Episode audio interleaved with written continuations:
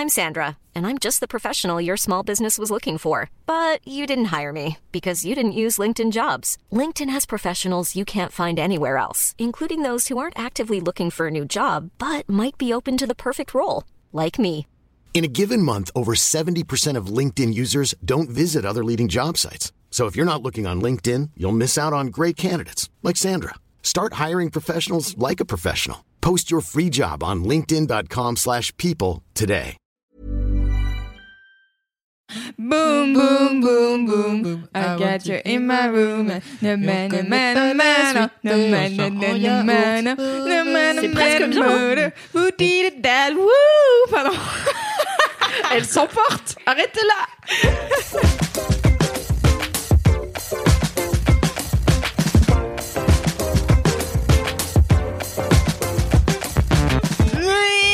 bienvenue dans Laisse-moi kiffer la pistache des podcasts français.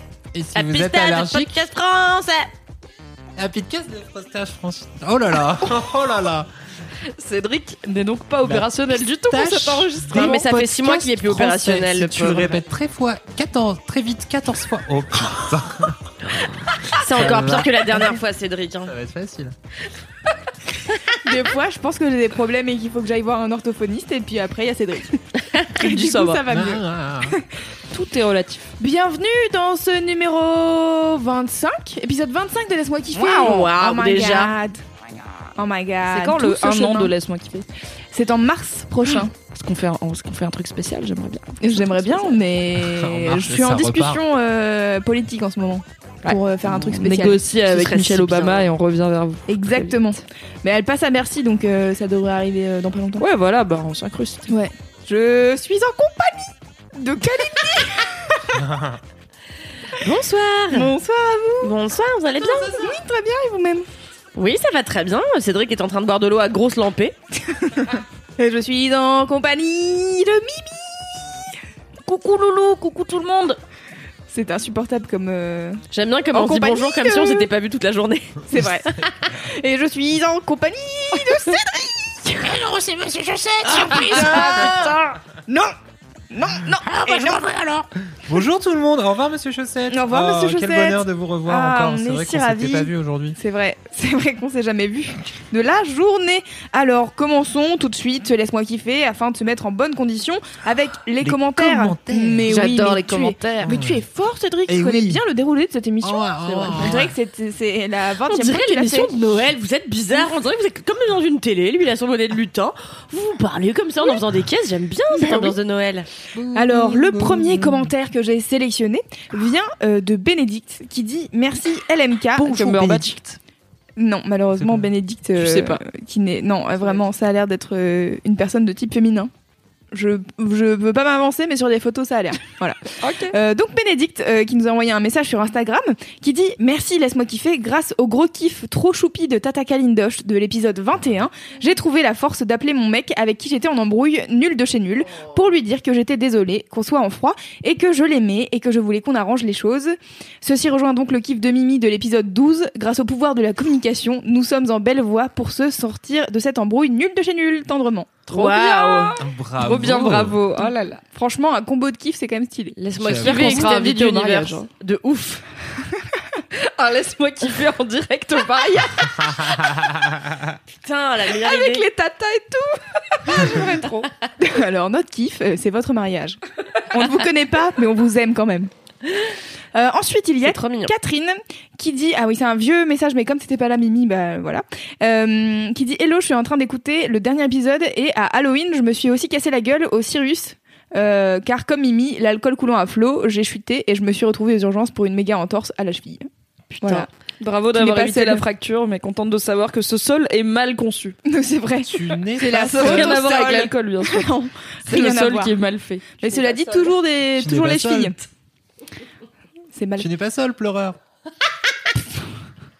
je me- en fait je m'étais dit Escalade. Je m'étais Ah, dit que j'avais loupé la blague en fait non euh, il attendait pour la faire il attendait le silence Merci d'avoir pour- attendu, hein, parce que sinon on aurait pu le rater. Oui, c'est oui, c'est vrai. Ça aurait été dommage. Elle a l'air tellement affligée par toi. Ensuite, il y a Laura qui dit un kiff particulier pour les vides bolos de Kalindi et l'obstination de Mimi à ne pas crier à la fin touchez-vous bien qui kiffe. Oui. Je crois que je serais même déçue si elle décide un jour de le dire. Merci à Alors, vous d'exister ainsi que Les mademoiselle. fidèles de mon travail sauront que je l'ai dit dans un autre podcast. Je vous laisse chercher. Je l'ai dit récemment. Je Ah, sais que vous n'écoutez nous- pas ce que je fais. C'est The Boys Club, mais est-ce que tu l'as dit avec... Combien d'autres podcasts j'ai Je l'ai peut-être mentionné dans la FAQ des 1 an de The Boys Club qui est disponible sur vos applis de podcast préférés et sur YouTube. et parce que vous étiez en train d'enregistrer Laisse-moi kiffer sans moi. Donc comme on vous entendait rire, on, on en a parlé un petit peu. Du coup, ça dit touchez-vous bien qui kiffe. Peut-être. Putain. Non, mais la le meuf, répéterai tu jamais. sais quoi mais c'est la pas meuf- vrai, c'est pour que vous écoutiez tout. Elle le dit partout sauf ici, en fait. Ça se trouve, chaque jour, elle dit à tous ses potes, touchez-vous bien le Touchez-vous bien. Je le dis à mon chat en partant de chez moi le matin. Salut Momo, touche-toi bien le qui kiffe. Euh, cela dit, possibilité, je prends le Boys Club, je j'enlève Extrait j'extrais le passage de Mimi qui dit touchez-vous bien le De et je le mets à la fin à chaque fois, même quand elle dit non je le ferai pas. Ah, mais oui. Je savais que j'aurais pas dû vous le dire. Et voilà. Enfin, remix. Tu t'es bien fait. Extended remix. remix. Tout. Boum, boum, Touchez-vous boum, bien, boum, bien Touchez-vous le bien le kiff. kiki. Ok. Je vais aller au prud'homme. Harcèlement moral de la part de Loulou. Non, c'est faux, je crée une œuvre d'art à partir de ta voix. Alors. Et le dernier commentaire, c'est Céline qui dit Je suis en train d'écouter le Laisse-moi kiffer d'aujourd'hui. Alors, je sais pas lequel c'est parce que c'était il y a longtemps, je pense. Ah, c'était celui de la semaine dernière. Euh, comme toujours, c'est fort. ouais, ouais, mais je note pas les dates. Euh, comme toujours, je suis morte de rire et euh, commence ma journée de la meilleure des façons dans le froid québécois. Québécois? Hi Québec Merci. How are you, Québec? Putain, j'ai mis du temps avant de comprendre ce que tu voulais que je fasse. Non mais surtout là en ce moment il fait 2 degrés à Paris. Moi je suis j'ai l'impression d'être un glaçon. Euh, au Québec il doit commencer à faire moins 20. Je crois que j'ai vu euh, moins 16. Vous avez Comment une on vie chelou vit les par mois, Québécois je mais sais on pas. vous adore. Oh, ça a l'air Tu te bien. rends compte, Mimi, toi qui veux pas porter d'écharpe Peut-être qu'à moins 16, je ferai une concession.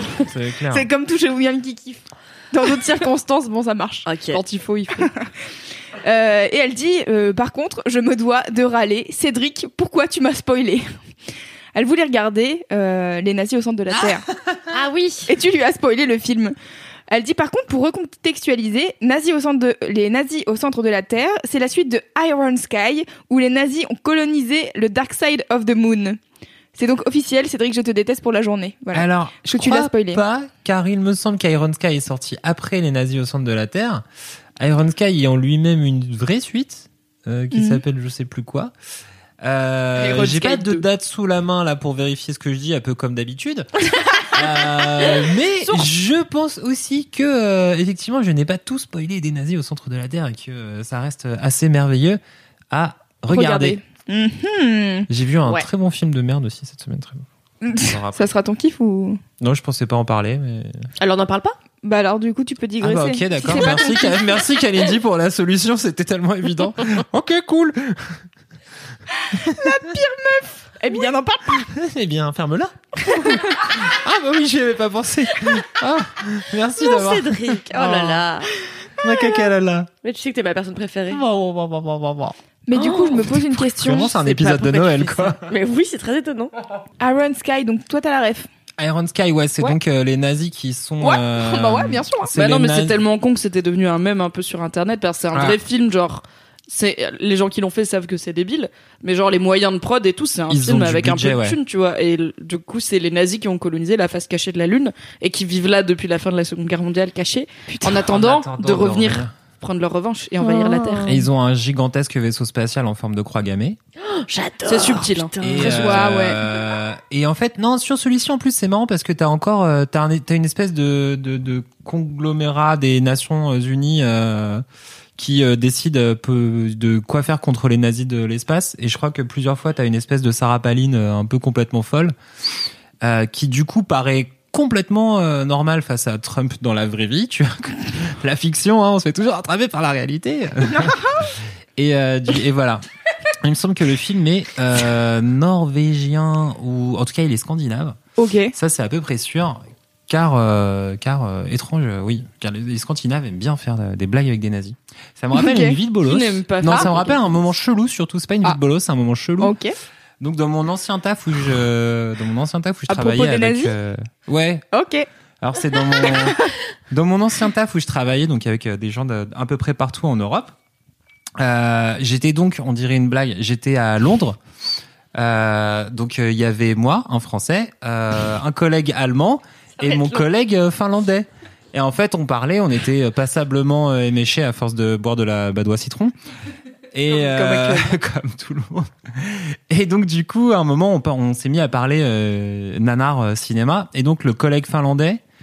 Donc alors je rappelle, la Finlande était alliée aux nazis pendant la guerre. Euh, mon collègue allemand, ouais voilà, hein, on est en plein dedans. Euh, les Français, Bon bah c'était un peu leur idée quoi. les Français, on a on n'a pas été super glorieux non plus pendant la Seconde Guerre. Et donc on était à Londres, une ville qui s'est fait vraiment à peu près défoncée par les bombes. Et donc le collègue finlandais hurle dans le truc, haha, mais moi j'adore les nazis. Il voulait dire les films avec des nazis, les nanars avec des nazis, mais donc il a hurlé ça. Il y a eu un espèce de moment de silence ultra gênant avec tous les Anglais qui étaient là, le genre. Ça va le, ça va les fachos euh, Vous êtes sympas là ou quoi? C'est comme ça qu'on se fait casser la gueule. hein, dans- Et c'est comme ça qu'on se fait casser la gueule. Heureusement, chaud. on n'était pas dans un pub. euh, Mais après, c'est- un mec qui avait un humour très très euh, dry euh, et rigolo, mais chelou. Ouais. Mais l'humour finlandais est globalement chelou. Mais très très drôle. Ouais, ils ont, moi, je me souviens, ils me Moi, je racontaient. connais très bien euh, tous les humoristes Ouais, finlandais. je peux te dire, ils sont tous chelous, quoi. Non, mais en fait, ils faisaient des blagues. En fait, ils ont beaucoup de blagues euh, basées sur le, basées sur des trucs ultra dark, euh, genre à la fin, euh, à la fin, les chutes, c'est que les membres de la famille sont morts, des trucs comme ça, tu vois, t'es genre. Ça m'étonne c'est pas tellement, dark. tu vois. Pour moi, c'est tellement des. temps, ça déprime, tu vois. T'es obligé de trouver de l'humour dans beaucoup de choses.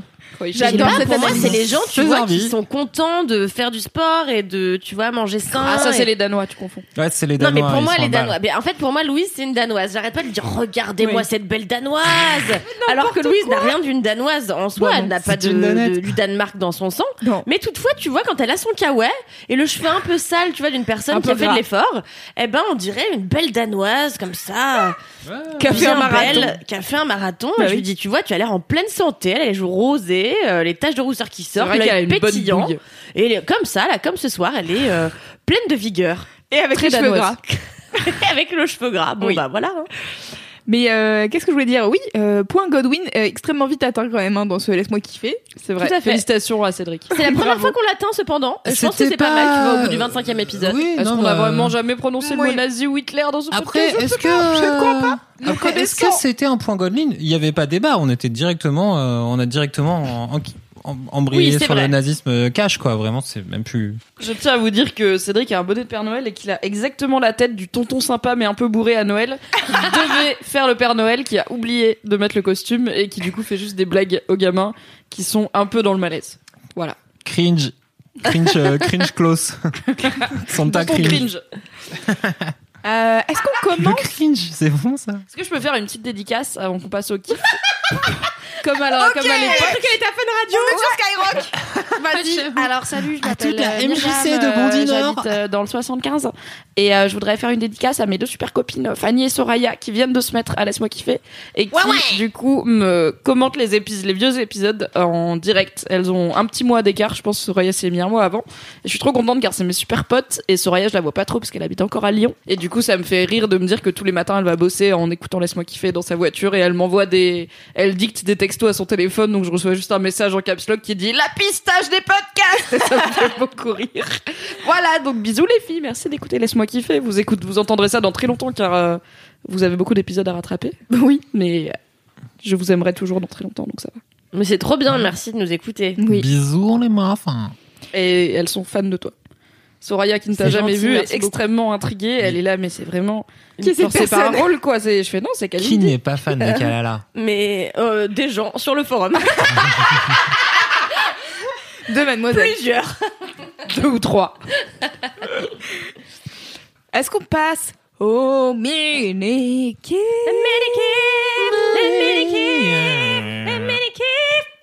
Bravo. Bel organe. Qui veut commencer les Attends, ça me fait penser quand tu dis organe. Non, mais vas-y, non. Le roi lion, Non, mais c'était le, ah ah si, c'était ah, le roi lion, mais tu peux partir, penser. euh, tu peux nous amener ailleurs. Ça me fait penser un jour, euh, en fait, euh, il y a une époque lointaine, quand j'étais adolescente, je lisais beaucoup la presse féminine. Et en fait, quand j'ai eu 17 ans, un jour, j'ai acheté un Marie-Claire ou Marie-France, je sais plus quel euh, magazine euh, féminin c'était. Mais donc, j'avais lu dedans que quand euh, euh, tu jouissais, si une meuf voulait euh, propager son orgasme à l'ensemble de son corps, eh ben, il fallait qu'elle euh, elle, euh, secoue très fort la tête. Quoi Et donc, j'avais décidé de, ouais, Mais- qu'apparemment, mais- ça propageait l'orgasme partout dans le corps, tu vois. Mais c'était Kinder Magazine, c'est quoi le délire C'est quoi J'en sais rien, tu vois. Mais du coup, le soir, j'étais donc j'étais j'avais devais avoir 17 ans avec mon avec mon ex. Je me dis bon bah ce soir, je vais secouer la tête comme Jaja. donc là, machin, on fait, on fait, et et puis donc du coup, euh, au moment où je putain maman, n'écoute pas ça s'il te plaît. Mais mais euh, et donc à un moment donné, je me mets à, je me, je me dis ça vient, ça vient, ça vient, et là je vais secouer la tête comme une zinzin, et donc j'ai eu mon partenaire en- au-dessus de moi qui me regarde et qui me dit qu'est-ce que tu fais putain, tu te sens bien et tout, qu'est-ce que je peux faire, Mais machin? oui, mais une crise le de- mec qui pensait que je convulsais, tu vois? quoi. Et là, on- j'ai éclaté de rire. Je lui dis non, j'ai lu dans Marie-Claire que genre, en fait, il fallait faire ça pour que mon orgasme, il arrive jusqu'à mes doigts de pied, jusqu'à mes doigts de main et au sommet de ma tête, tu vois? Et voilà, on a ri. Est-ce que t'as Cette réessayé histoire eu moins de succès que ça quoi les- je m'attendais. Non, non, c'est un une non, image mais- mentale que je chérirai jusqu'à ma mort. mais c'est clair. Ça m'a fait penser à ça. Ah, Organe, maintenant qu'il faut orgasme. tête. Bam, bam, bam, tu vois, j'ai Ah fait oui, d'une, bon, voilà, voilà. j'ai sauté de, voilà. Ça vous a plu? Voilà. Ah, ouais, bien. Merci, Tu Marc. te souviens dans quel magazine euh, t'as lu ça? C'était Marie. Alors à l'époque, je lisais vraiment beaucoup, beaucoup de magazines féminins, mais je pense que c'était un truc euh, genre Marie-Claire ou Marie-France, un truc un peu pour les femmes d'un certain âge plutôt que pour les jeunes filles, tu vois? Euh, parce que Marie-France, ça tu vois, marche c'est quand plus t'as- les quarantenaires. Je déjà, je savais pas qu'il y avait Marie-France Peut-être ça marche quand t'as Ouais, 40 J'ai postulé piges. chez Marie-France. Pardon Peut-être ça marche quand t'as 40 piges. Je réessaye, euh, tu vois, d'ici quelques années. Allez, dans 14 ans, je t'appelle, Cédric, pour te dire si ça a fonctionné. Qui sait, peut-être qu'on essaiera ensemble. Je sais pas pourquoi elle a dit ça. Tu l'as regretté quand t'étais en train de le dire. Je- Ça aurait été Louise, j'aurais dit la même chose. hein. J'aurais été moins choquée si c'était moi. Putain, Car votre relation est- bien. Éminemment sexuel, on le sait. Ah, bah, absolument. On passe au mini-kiff de Cédric. non, tu as de- le mini-kiff de, de Mimi. Ok. Pourquoi T'as encore pas préparé tes Ah kiffs si, il est là. Ah, je peux le faire si vous voulez, c'est bon. Alors, quel est donc ce mini kiff, Cédric? Je peux le faire. Attendez, je vais vous faire écouter ce mini-kiff. C'est vraiment là, ici. C'est le pire bruit.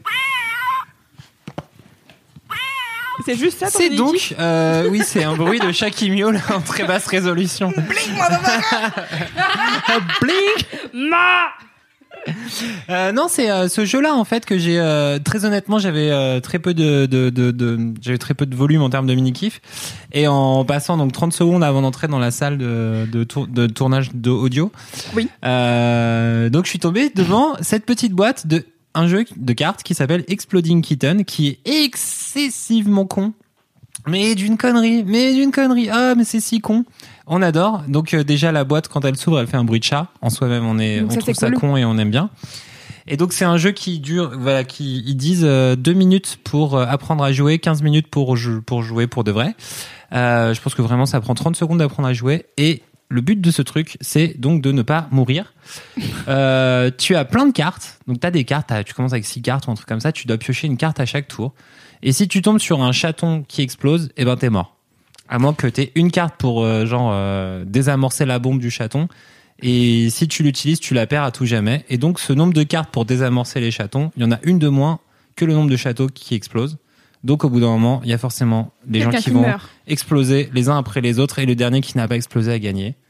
C'est très con, mais Ouais. c'est tellement drôle. Je crois que parce tu peux troller les autres un cartes peu sont comme au Uno, débiles. non? T'as pas des cartes. Je crois que tu peux Les faire chier les autres cartes sont avec des cartes débiles. Déjà, elles sont dessinées par euh, The Onion, Non, qui est euh, The Oatmeal. elles sont dessinées par The Oatmeal, qui le qui Dessiné par le poireau sauvage. voilà. si vous ne connaissez pas son travail, donc Oatmeal, O-A-T-M-E-A-L, point com, Il sans le dit doute, pas bien, mais il because, euh, because le- l'Amérique. Euh, ce mec est un fou furieux qui dessine euh, très mal, mais c'est très drôle. Euh, Heureusement qu'il comprend pas le français. et donc, bah, ah, bah, if you want, we can do it in American.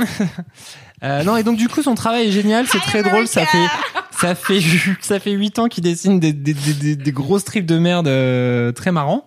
Et donc toutes les cartes, il y a des blagues à base de taco cat, de, euh, de, de conneries. euh, et donc, tu as des cartes où tu peux voir le futur pour euh, regarder un petit peu les prochaines cartes qu'il y a et les réarranger dans l'ordre que tu veux, mais les personnes d'autres ne savent ce que tu as fait. Ok, c'est drôle. Je viens prendre une carte au hasard. Oui, vas-y. C'est un chat qui pète sur euh, la personne euh, endormie sur son lit. C'est hilarant. Et c'est vraiment très drôle. Fais voir, fais voir. La tête de personne vénère. C'est drôle. C'est drôle. Voilà. Et la carte dit euh, Et qu'il c'est faut justement- rendre euh, la dernière carte tirée. euh. Exactement. Et ça, c'est justement une carte pour euh, des fuses pour euh, de- désamorcer une bombe. Ah, ah. Et donc, en fait, euh, ce jeu, c'est un peu un jeu de, de, de saleté parce que tu peux piquer des cartes aux autres joueurs. Alors, tu peux, t'as une carte pour leur demander une faveur et c'est eux qui choisissent la carte qu'ils te donnent. Et en fait, des fois, tu peux te retrouver dans le jeu avec genre 20 cartes dans ta main. Et après, tu fais que de t'acharner sur un joueur pour lui vider sa, sa main en entier et pour qu'il te file toutes ses cartes. Et après, il est à poil et il est obligé de tirer des cartes sans rien pour se protéger jusqu'à ce qu'il explose. Trop bien. C'est Mes premières parties étaient avec bien. Clémence Bodoc, qui est extrêmement mauvaise perdante. Elle, elle dit qu'elle est compétitrice, mais ce Donc, qui est vrai, mais en vrai, elle est aussi c'est mauvaise la... perdante. pour les gens qui savent pas, c'est la rédac chef de Mademoiselle. Tout à fait. Et, euh, et j'ai gagné, c'était très marrant d'y jouer avec elle parce qu'elle était vénère à chaque fois qu'elle Oui, piochait des oui. cartes et moi je lui roulais dessus, c'était trop bien.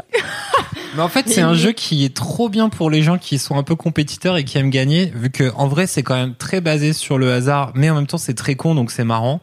Donc, il faut accepter un peu le chaos de la vie pour jouer à ce truc-là. Et il y a des gens qui arrivent pas à l'accepter. et C'est trop drôle de jouer avec eux parce qu'ils sont trop vénères. Vous êtes Ah mauvais perdant, vous ou pas? Non. Moi non.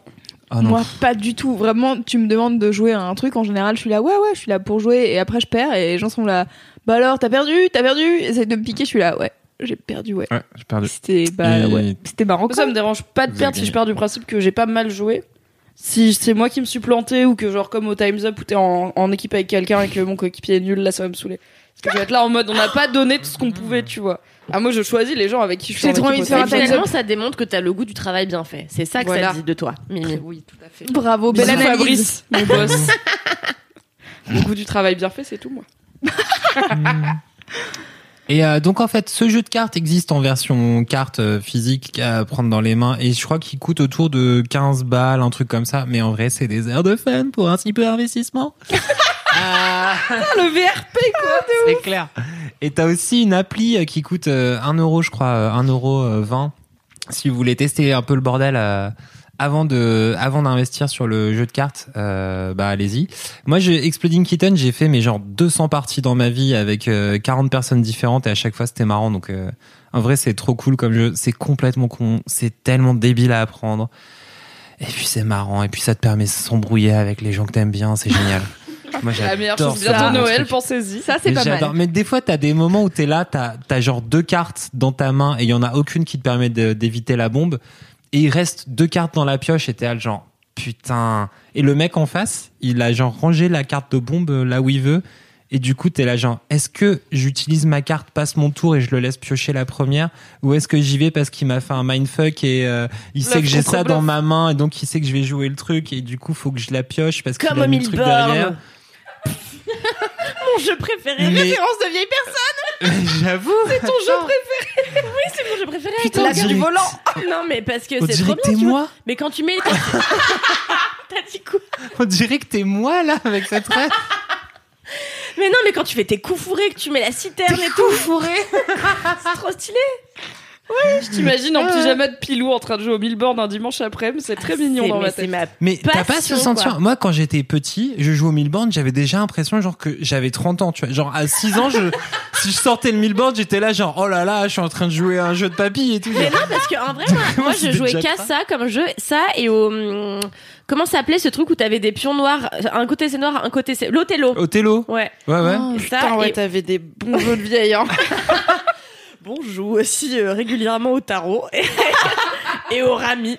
C'est- Rami, Tami Ah, Je. Rami, j'aime bien. euh, Rami, non, Rami, mais je sais pas y jouer, je La rigole. gueule joue au bled. Putain, c'est ma mère qui m'a appris à jouer. Mais euh, Rami. ça, non, le loup-garou, moi, c'est mon jeu préféré. C'est trop C'est très bien drôle. le garou. Et d'ailleurs, j'ai appris pas plus tard qu'hier que euh, Mimi n'avait jamais joué au loup-garou. Et je me suis dit, what the fuck, il faut trop qu'on fasse un loup-garou au travail. Je pense qu'on va beaucoup Mais rire. oui. Euh, Mais à chaque team building, là, ça fait deux années de suite qu'on fait des team building, qu'on dit on va jouer au loup-garou, et en fait, soit on le fait pas, soit on le fait trop tard. Donc moi, je suis comme j'ai 68 ans, je vais me coucher. Et euh, Et en fait, ouais, non, mes potes, enfin, je sais pas, c'est vraiment un truc, j'ai l'impression que j'ai raté le virage, quoi. Tout le monde connaît, tout le monde adore. Ouais, c'est le meilleur Et jeu. moi, euh, enfin, tu vois, j'ai eu des plein de bandes de potes dans ma vie et personne joue au loup-garou. Et du coup, j'ai joué une fois. Il y a longtemps, Mademoiselle avait fait un événement dans un bar à jeux de société à Paris. Et euh, j'y avais été. Et du coup, je m'étais dit, bah cool, je vais jouer au loup-garou. Tu vois, on est 15, euh, les gens ils sont chauds et tout. Et donc j'avais joué, mais en fait, euh, bon, la première partie, c'est jamais. Enfin, tu, tu es en train de trouver tes marques, Ouais. tu vois, c'est pas très fun. C'était des gens qui se connaissaient pas, donc euh, pas Ah, forcément beaucoup pas- de cohésion. Et je, en plus, je crois que j'étais le loup-garou, et du coup, c'est chaud parce que j'- j'étais là, putain, je pouvais pas juste être un villageois, euh, comme ça, je regarde pété, comment les wesh, autres euh. y jouent et tout. Et du coup, j'étais pas du tout discrète, je me suis fait cramer tout de suite, et j'étais là, bon, ok, ils étaient à bon, on n'a pas le temps de refaire une partie. Je fais, ok. Donc, Non, ah, mais c'est euh, pas comme ça, il faut élire. En vrai, un bon loup-garou, il faut avoir un super euh, Maître du jeu. maître du jeu, ouais. En fait, euh, moi, j'avais fait ça dans des trucs comme ça où les maîtres du jeu, ils sont grave chauds et euh, c'est genre un peu la nuit, tu fais ça genre en colonie de vacances ou quoi. Et en fait, euh, si t'as un bon maître du jeu, il te met dans l'ambiance euh, des loups-garous, des machins. Et moi, j'aime trop être la petite fille, c'est le meilleur perso. Ah ouais, moi j'aime le loup-garou, quoi. J'adore, et après j'accuse tous les gens qui sont à côté de moi. C'est Et, clair. et en fait, je suis assez bonne, euh, assez bonne à ça, tu vois, à faire accuser les autres à ma place. C'est un peu J'adore ma spécialité. ça. Moi, ma, ma, Tellement ma strat, c'est quand t'es loup-garou, au premier tour, tu fais cramer un autre loup-garou. Bah T'es là, ouais, tu fais c'est lui, Bah, c'est lui, c'est lui, comme tu ça. crames un de tes partenaires. Plus bah oui, personne ne doute sûr. que t'es que t'es un villageois. évidemment. Tout à fait. Mais oui, faisons ça. Jour, je ne demande qu'à rejoindre le clan euh, très très Ouais. très nombreux des gens qui aiment le loup-garou. Mais en plus, c'est bien quand tu le fais avec des gens que tu connais parce que vraiment là, tu peux t'embrouiller nickel sans problème, quoi, tu vois. Bah ça dépend vraiment, tu vois. T'oses pas Mm. attaquer des gens que tu connais pas et dire ouais, on va le brûler. Et franchement, il a l'air pas sympa. Après, ça peut partir en coup. Tu vois, mon, mon mec avec sa bande de potes, à chaque fois qu'ils se réunissent pour jouer au loup-garou, dès le premier tour, ils font c'est José, on élimine José. Alors que c'est jamais José, le pauvre, il a juste le malheur d'être là. Sauf qu'ils ont décidé il y a 10 ans que toujours ce serait José qu'ils élimineraient à tous les jeux, tu vois. le pauvre José, il peut pas jouer du coup. À jamais. Mais merci Cédric pour ce mini kiff. Il est un prix. Très bon mini bravo, c'est original, on n'avait jamais parlé de jeu. J'ai envie de lire toutes les cartes euh, de Exploding Kitten parce que ça a Elles l'air sont vraiment très con. cons, très drôles. C'est très con. On passe au mini kiff de Mimi. Alors, faut que vous m'aidiez à choisir parce qu'en fait, moi, le Ah. problème que j'ai, c'est que je sais jamais euh, trop qu'est-ce qui est mon mini kiff et qu'est-ce qui est mon gros kiff. Ah. Du coup, Mais euh, nous- j'ai- nous il faut- non je vais vous dire Mais mes si. deux genre catégories de Sur kiff quoi et- t'as le plus envie de parler? Sur quoi Mais tu sais que deux. tu peux parler pendant Mais 12 heures? d'habitude, je choisis comme ça, mais là, j'arrive pas. Tu Ah, vois. Donc, j'ai un kiff plutôt genre un produit culturel ouais. et j'ai un kiff plutôt genre euh, ma vie, mon œuvre. Euh, nan, nan, nan, je raconte ma vie, c'est un peu tout. Bah alors ma vie, mon œuvre, Ma c'est vie, ton gros mon œuvre, kiff. c'est ouais. ton gros kiff. Ok, ouais. c'est ouf. Je pensais bien que vous diriez ça. Ouais, ouais. Du coup, mon mini kiff, c'est un jeu vidéo. Allez. Pour ne pas changer. Oh Ah qui s'appelle Octopus Traveler. C'est un jeu vidéo qui est euh, sorti sur Switch, sur Nintendo Switch, Ouais. qui est euh, mon gros kiff de, depuis que je l'ai environ. C'est la meilleure console. Et en fait, euh, donc Octopus Traveler, c'est le voyageur à huit chemins. C'est la traduction euh, du titre. Et en fait, c'est un jeu vidéo, euh, un RPG, donc un truc un peu médiéval fantasy. euh, à l'ancienne, c'est-à-dire il ressemble à des vieux jeux vidéo comme Final Fantasy 6 par exemple. Et mais il est récent et il est très très beau et il tourne super bien. Et en fait, donc, t'as huit personnages qui sont chacun dans une ville et qui ont chacun euh, une spécialité. Par exemple, il y a un érudit qui va plutôt lancer des sorts. T'as un chevalier qui va plutôt euh, se battre à l'épée. T'as une mage blanche, enfin un genre de prêtresse qui du coup elle va soigner et tout. Et tu peux choisir de, t'en as huit et ils ont tous leur histoire. Et tu peux choisir de commencer avec qui tu veux. Donc t'as une présentation des personnages. Et euh, donc tu comme moi j'ai commencé par exemple avec l'érudit. Et ensuite il faut que t'ailles dans toutes les villes chercher tous les autres personnages. Et dès que t'arrives à un nouveau personnage, tu commences sa- son histoire à Ah, lui. Et du coup, tu finis par être. euh, alors, en vrai, tu peux être que quatre à la fois. Donc, il y en a quatre que tu mets en stand-by et tu choisis selon les combats et les trucs que tu as à faire. Par exemple, il y a un gars, c'est un voleur. Et du coup, dès que j'arrive dans une ville, je le mets dans mon équipe parce que comme ça, je peux voler les trucs des gens. Au lieu de leur racheter avec le personnage qui est une marchande parce que ça ne m'intéresse pas de Ah, dépenser de l'argent. Et il est trop, trop bien. En fait, le truc qui est malin, mais qui est un peu dangereux, c'est que ils ont mis en ligne euh, une démo gratuite de 3 heures que tu peux télécharger sur ta Switch. Et comme ça, euh, si, et 3 heures, ça te laisse le temps de faire à peu près deux chapitres. Donc, le premier et un autre perso. Et chaque perso a genre 4 ou 5 chapitres, plus j'imagine qu'il doit y avoir un chapitre où il y a tout le monde à la fin. Donc c'est un long jeu quoi. Et du coup tu peux faire gratuitement 3 heures parce que comme le jeu il coûte quand même 50 balles, j'étais là pff, sans le tester, tu vois, c'est chaud. Parce que j'avais peur qu'il soit un peu dur. Ouais. Et du coup j'ai fait la démo de 3 heures. Euh, J'étais absolument désespérée car c'est c'est comme le dealer qui te donne ta première dose de crack pour que tu deviennes accro au crack et qu'ensuite tu deviennes un client régulier, tu vois. Et euh, je me suis rappelé surtout que je n'avais absolument pas les moyens de mettre 50 euros dans un jeu vidéo, donc je me suis auto-niqué. Donc j'étais tellement dans mon seum et du coup j'ai dit à mon mec vas-y tu veux pas me l'acheter? Car il a plus d'argent que moi. Il m'a dit ok et du coup euh, mais lui il voulait la version euh, boîte. Il aime bien avoir des boîtes. Moi je m'en fous. Du coup je La pouvais pas l'avoir. boîte En fait, soit tu l'achètes en dématérialisé, donc tu le Ah oui, télécharges. ok, d'accord. Mais lui, il voulait la, il aime bien avoir les boîtes. Tu vois. Ce qui, franchement, les boîtes de Switch, c'est une boîte avec une, avec une mini Mais cartouche c'est dedans. clair. Enfin, non, mais la y a boîte. rien, il y a pas fait de genre- manuel ni rien, il y a pas un côté Elle fait codec un 30 peu- cm et dedans t'as vraiment une carte USB quoi, une, Oui. une- une carte SD je veux dire. C'est vraiment très petit. Du coup, moi, je m'en fous d'avoir les boîtes. Mais comme c'est lui qui payait, je pouvais pas dire euh, non, vas-y, on le télécharge. Ouais. J'étais là, d'accord, chaton, ok, super. Et du coup, j'ai dû attendre encore une semaine de pouvoir aller l'acheter. Et on a été dans, à Paris, à la République, il y a des magasins d'occasion de jeux vidéo. Ouais. On a été dans ce truc-là et on l'a trouvé direct en occasion dans le premier magasin venu. Donc j'étais trop Yes. contente. Et du coup, nous sommes samedi soir. J'ai mon jeu et j'ai 3 heures de démo au compteur. Démo que tu transfères sur la version normale, donc tu perds pas tes 3 Ouais. heures. Et euh, dimanche soir, j'étais à euh, 16 heures de jeu. C'est beaucoup. C'est beaucoup. Moi, j'ai vraiment fait que ça de mon dimanche. C'est-à-dire, on s'est levé. Mon mec s'est acheté un jeu aussi. On s'est levé, on a bu un café, on a joué. On finit par ça. Je finis par m'arrêter pour faire à manger et faire une lessive. On a mangé, on a joué. Mais Ouais, ça, c'est le piège de la Switch, c'est que tu fais genre, oh, je la mets sur la télé, je joue, oh, j'ai envie de faire un truc, d'accord, je la prends. Après, je vais aller aux toilettes, à la salle de bain avec, je m'en fous, je peux ne jamais m'arrêter. Attends, parce que moi, je sais pas en fait ce que c'est qu'une Switch. En fait, une Switch, c'est la- une console coup- de Nintendo et euh, tu peux la mettre sur ta, tu peux la brancher, elle est sur euh, un support qui s'appelle un dock, donc tu peux la brancher sur ta télé. Et là, ça marche comme une PlayStation, tu vois, t'as les manettes sans fil et tu mets ton jeu dedans au niveau de ta télé et c'est projeté sur la télé. Mais si tu, mais elle est aussi portable, c'est une, con- une console hybride de salon et portable, donc en fait, tu l'enlèves du dock et tu continues à jouer. J'ai vu ça l'autre jour dans le train. Attends, Ouais, frère. On en a une là au bureau. T'as un côté turquoise, un côté fuchsia. bonjour, Et c'est le après, tu peux 21 e les- siècle, Kalindi, comment ça va Non mais alors, euh, Cédric, je t'emmerde. Parce que par exemple, au 21 e siècle, il y a plein de cinéma. Est-ce que tu vas au cinéma? Non, moi j'y vais tous les jours. Donc voilà, Ah, merci. mais putain, mais t'es tellement, t'es, Tu t'es senti un culte. t'es tellement choupi. Non, mais j'en ai marre qu'on me dise que je suis vieille. Merde, je suis pas vieille, d'accord. T'es pas vieille, t'es à la ramasse sur les jeux vidéo, c'est pas grave. Vieille, est-ce que sur les spams aussi Elle m'a dit ton est favori.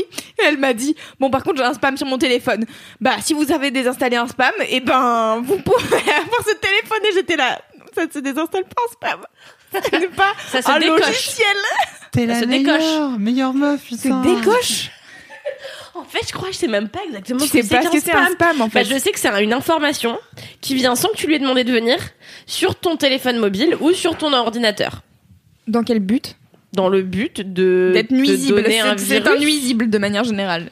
Bah, c'est comme un, un cafard. Exactement. C'est ça, c'est un moustique numérique. Et du coup le cafard tu le désinstalles pas, tu l'exploses sa mère.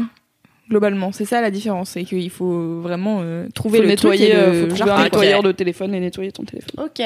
Mais donc, du coup, j'ai vu l'autre jour euh, ça dans le train. J'étais là, putain, ils font de ces trucs. Ah oui, alors, ils font de ces trucs. Moi, je l'ai eu à mon anniversaire l'an dernier. Et euh, franchement, j'ai pas autant aimé une console depuis hyper longtemps. J'étais à la ramasse. Je me, je me suis arrêtée à la PlayStation 2. Donc, on est environ 2002. Et euh, après, les consoles sont devenues vachement trop chères, donc j'avais rien. Je jouais un peu sur mon ordi. Et j'ai demandé ça à mon anniv avec Zelda. Et putain, la drogue, c'est trop bien la Switch. Mais en fait, je me, moi, j'ai pas de télé. Du coup, je joue que sur la version portable. Mais par contre, je la transporte très peu. Ça me saoule de jouer dans le métro et tout. Et puis, ça coûte quand même 350 balles. Donc, euh, Oui. j'ai pas trop envie de la sortir euh, dans le métro bondé. Mais là, je vais prendre mon ah, petit teaser. Ça, ça sera en lien avec mon prochain kiff. Je vais prendre mon train bientôt pour rentrer chez mes parents pour Noël et je vais pouvoir jouer à Octopus Traveler. Et les deux heures de TGV vont passer crème. Je ne vais pas les voir, ça va être trop bien. Voilà, achetez Octopus Traveler, dites adieu à votre vie sociale, ce sera très bien. Et c'est trop mignon et les musiques sont trop bien. Moi, j'ai eu ma Switch au moment où euh, Elfie est tombée enceinte. Comme ça, t'as pu passer toute la Et j'ai grossesse. passé toute la grossesse, euh, effectivement, voilà, à faire Zelda et Mario Odyssey. Précisons que, qui est Elfie. Bon, t'as dit ma grossesse, on ma a deviné, mais bon.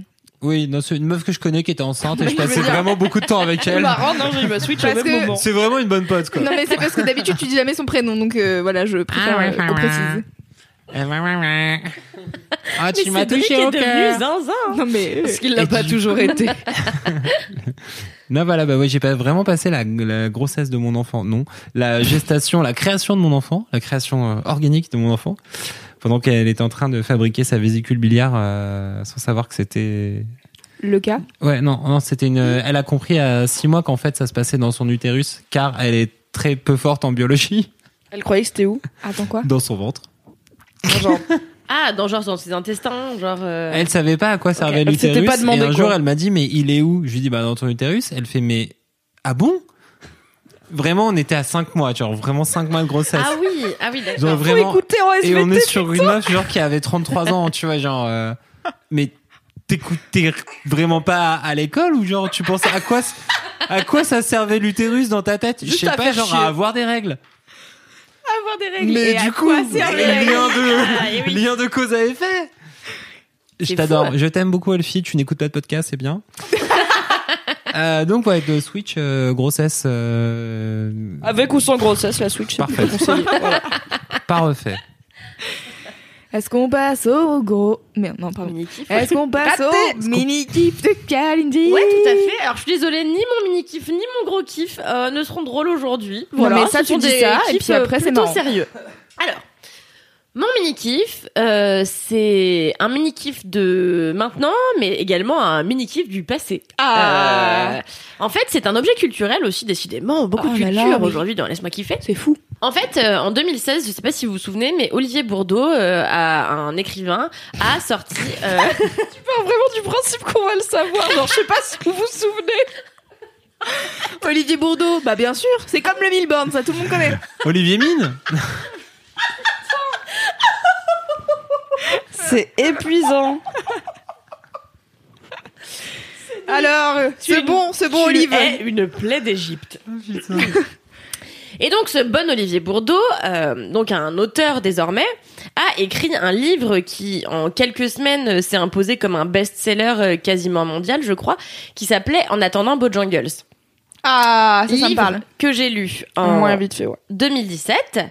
Et euh, le mois dernier, je me, j'étais à court de lecture et je me suis dit bah tiens, il faut bien que je lise un truc dans le C'est métro. pour ça que ça me parle, c'est parce que c'est Kalindi qu'on a.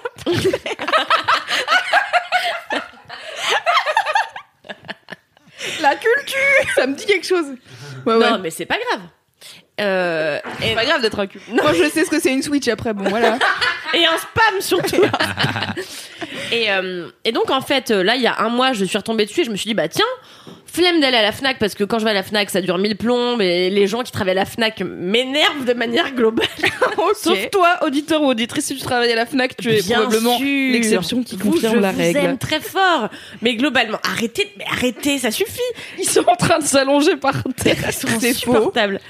Non mais alors pourquoi je n'aime pas Bon c'est une aparté, mais les gens à la Fnac très souvent tu leur demandes un conseil, ils veulent pas du tout t'écouter, ils veulent te conseiller un autre truc et moi je suis là mais non mais moi je voulais juste ça. Bon bref, peu importe. Ah bon? Ah ouais moi ça m'arrive tout le temps. Peu importe. Bref du coup euh, je retombe sur En attendant Bojangles et je me dis bah je vais le lire euh, dans le métro. Et j'ai relu.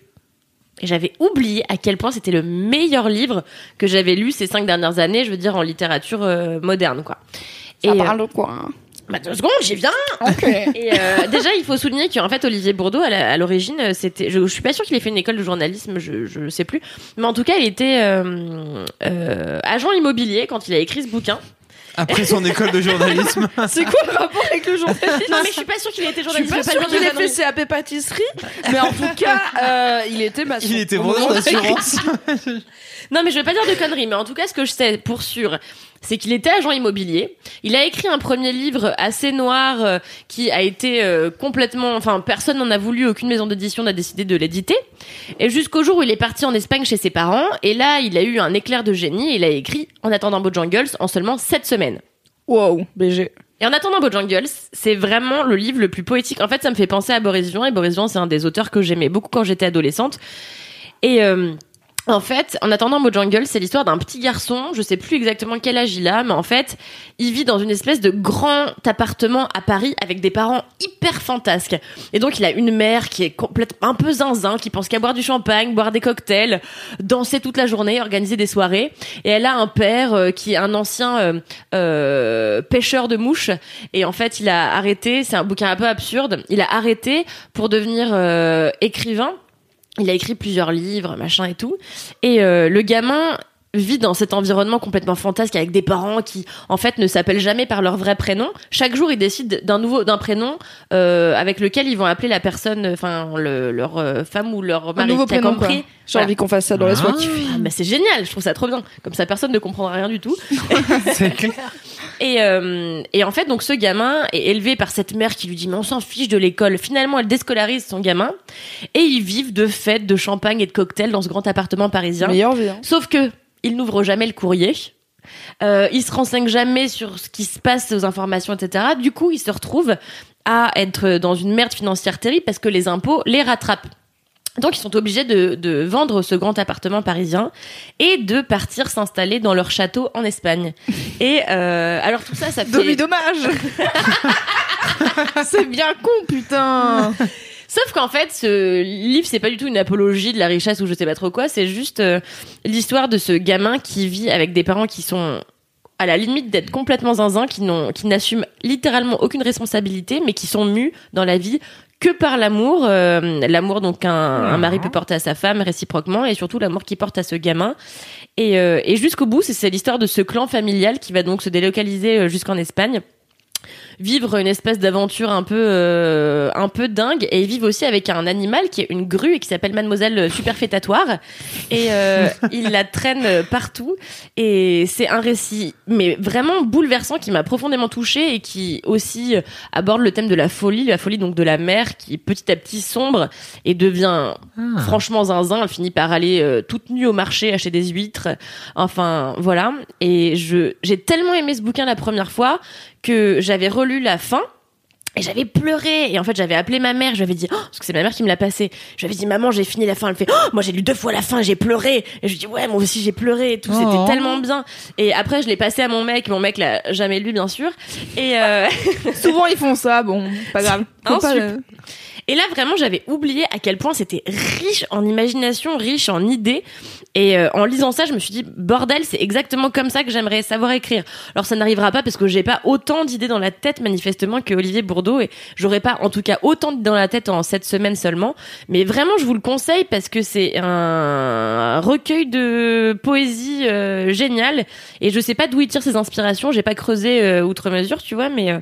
c'est hyper bien, voilà. C'est un mini kiff qui aurait pu être un gros et même un kiff de l'année parce que c'est le plus beau bouquin que j'ai lu probablement ces deux dernières années, voire euh, plus. Et pourtant, c'est un petit livre de 150 pages euh, qui se lit très rapidement. Voilà.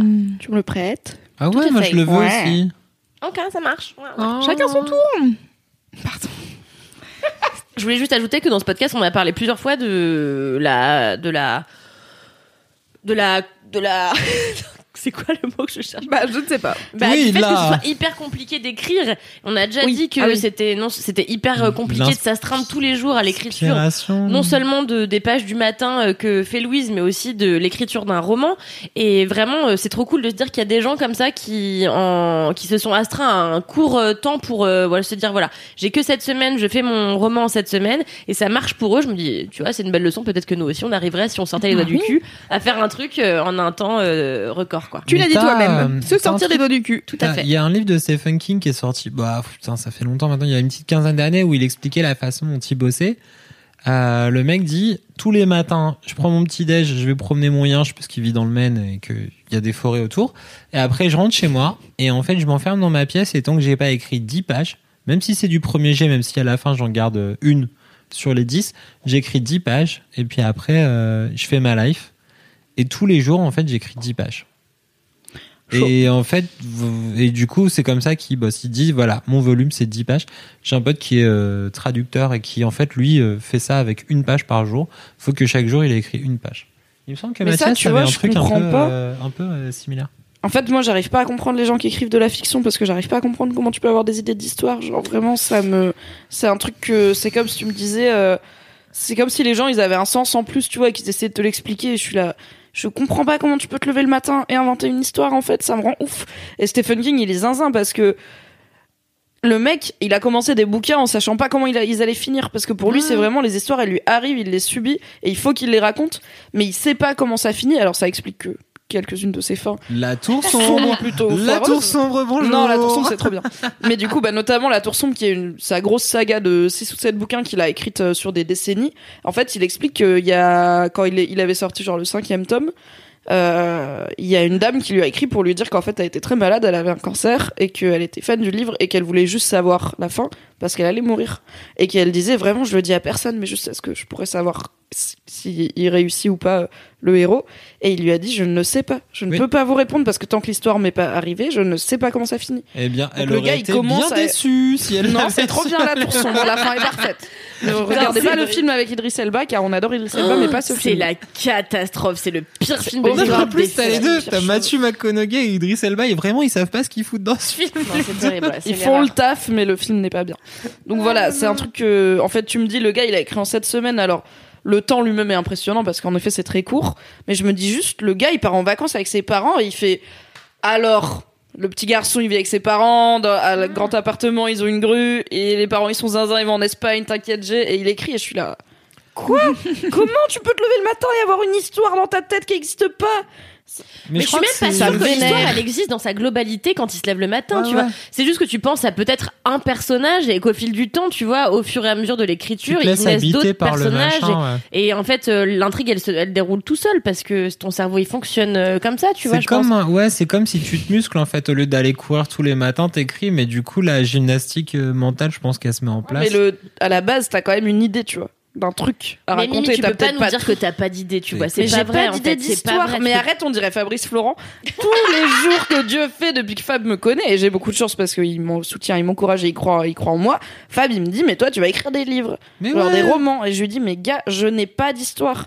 Comment Mais tu veux une En fait, idée, j'écrirais Mimi. peut-être des livres, mais genre des trucs, euh, je sais pas, des essais, mais pas de la fiction. Mais vois. non, mais vole une idée, prends l'histoire d'un jeune magicien qui vit dans un escalier et déroule un truc. Vraiment, vas-y meuf. Mais non, mais en fait, Ou un mec les- qui sait pas que son père il aime bien porter des masques et qu'il a des lasers. tu vois, vas-y, Ah ouais, éclate-toi. Star Wars, Mimi. Star Wars. c'est le truc de geek là, un peu, ouais. Non, Mais, mais, euh, vole une idée et déroule un autre truc. Laisse-moi parler, Cédric. Pardon. Euh, Parle, que je voulais Loulou. dire Ah, j'ai perdu mon idée.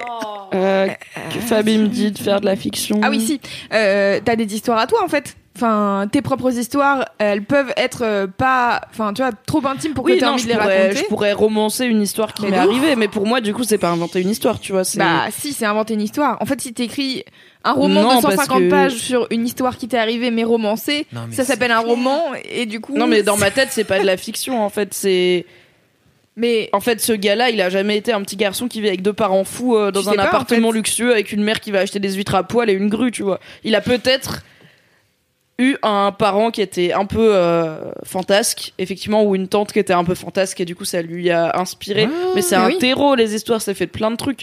Moi, si je dis juste, ok, euh, je vais raconter ma première histoire d'amour, mais je vais la romancer un peu et changer les prénoms, pour moi, c'est, je dis pas que c'est pas un livre, je dis que c'est pas de la fiction pour moi, tu vois, parce que genre, je, ça Oui. m'est arrivé, je sais ce qui s'est passé, je connais la fin, oui, mais en fait, j'ai pas base, inventé les événements, tu vois. Bah, C'est-à-dire que ça peut être- rêves. ça peut être ta base de de roman. Tu vois ce que je veux dire C'est qu'en fait, Ouais.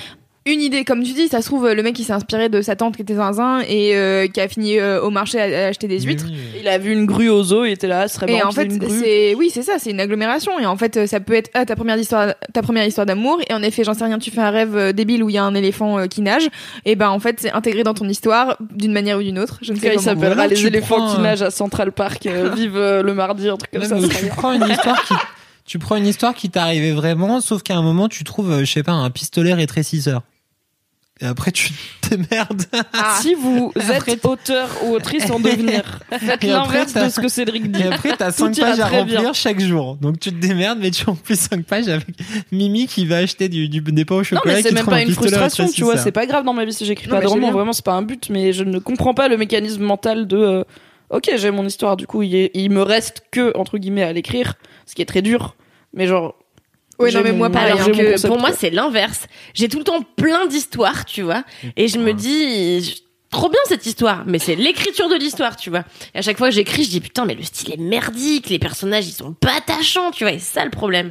Donc finalement, peut-être qu'on devrait écrire un roman ensemble, Mimi.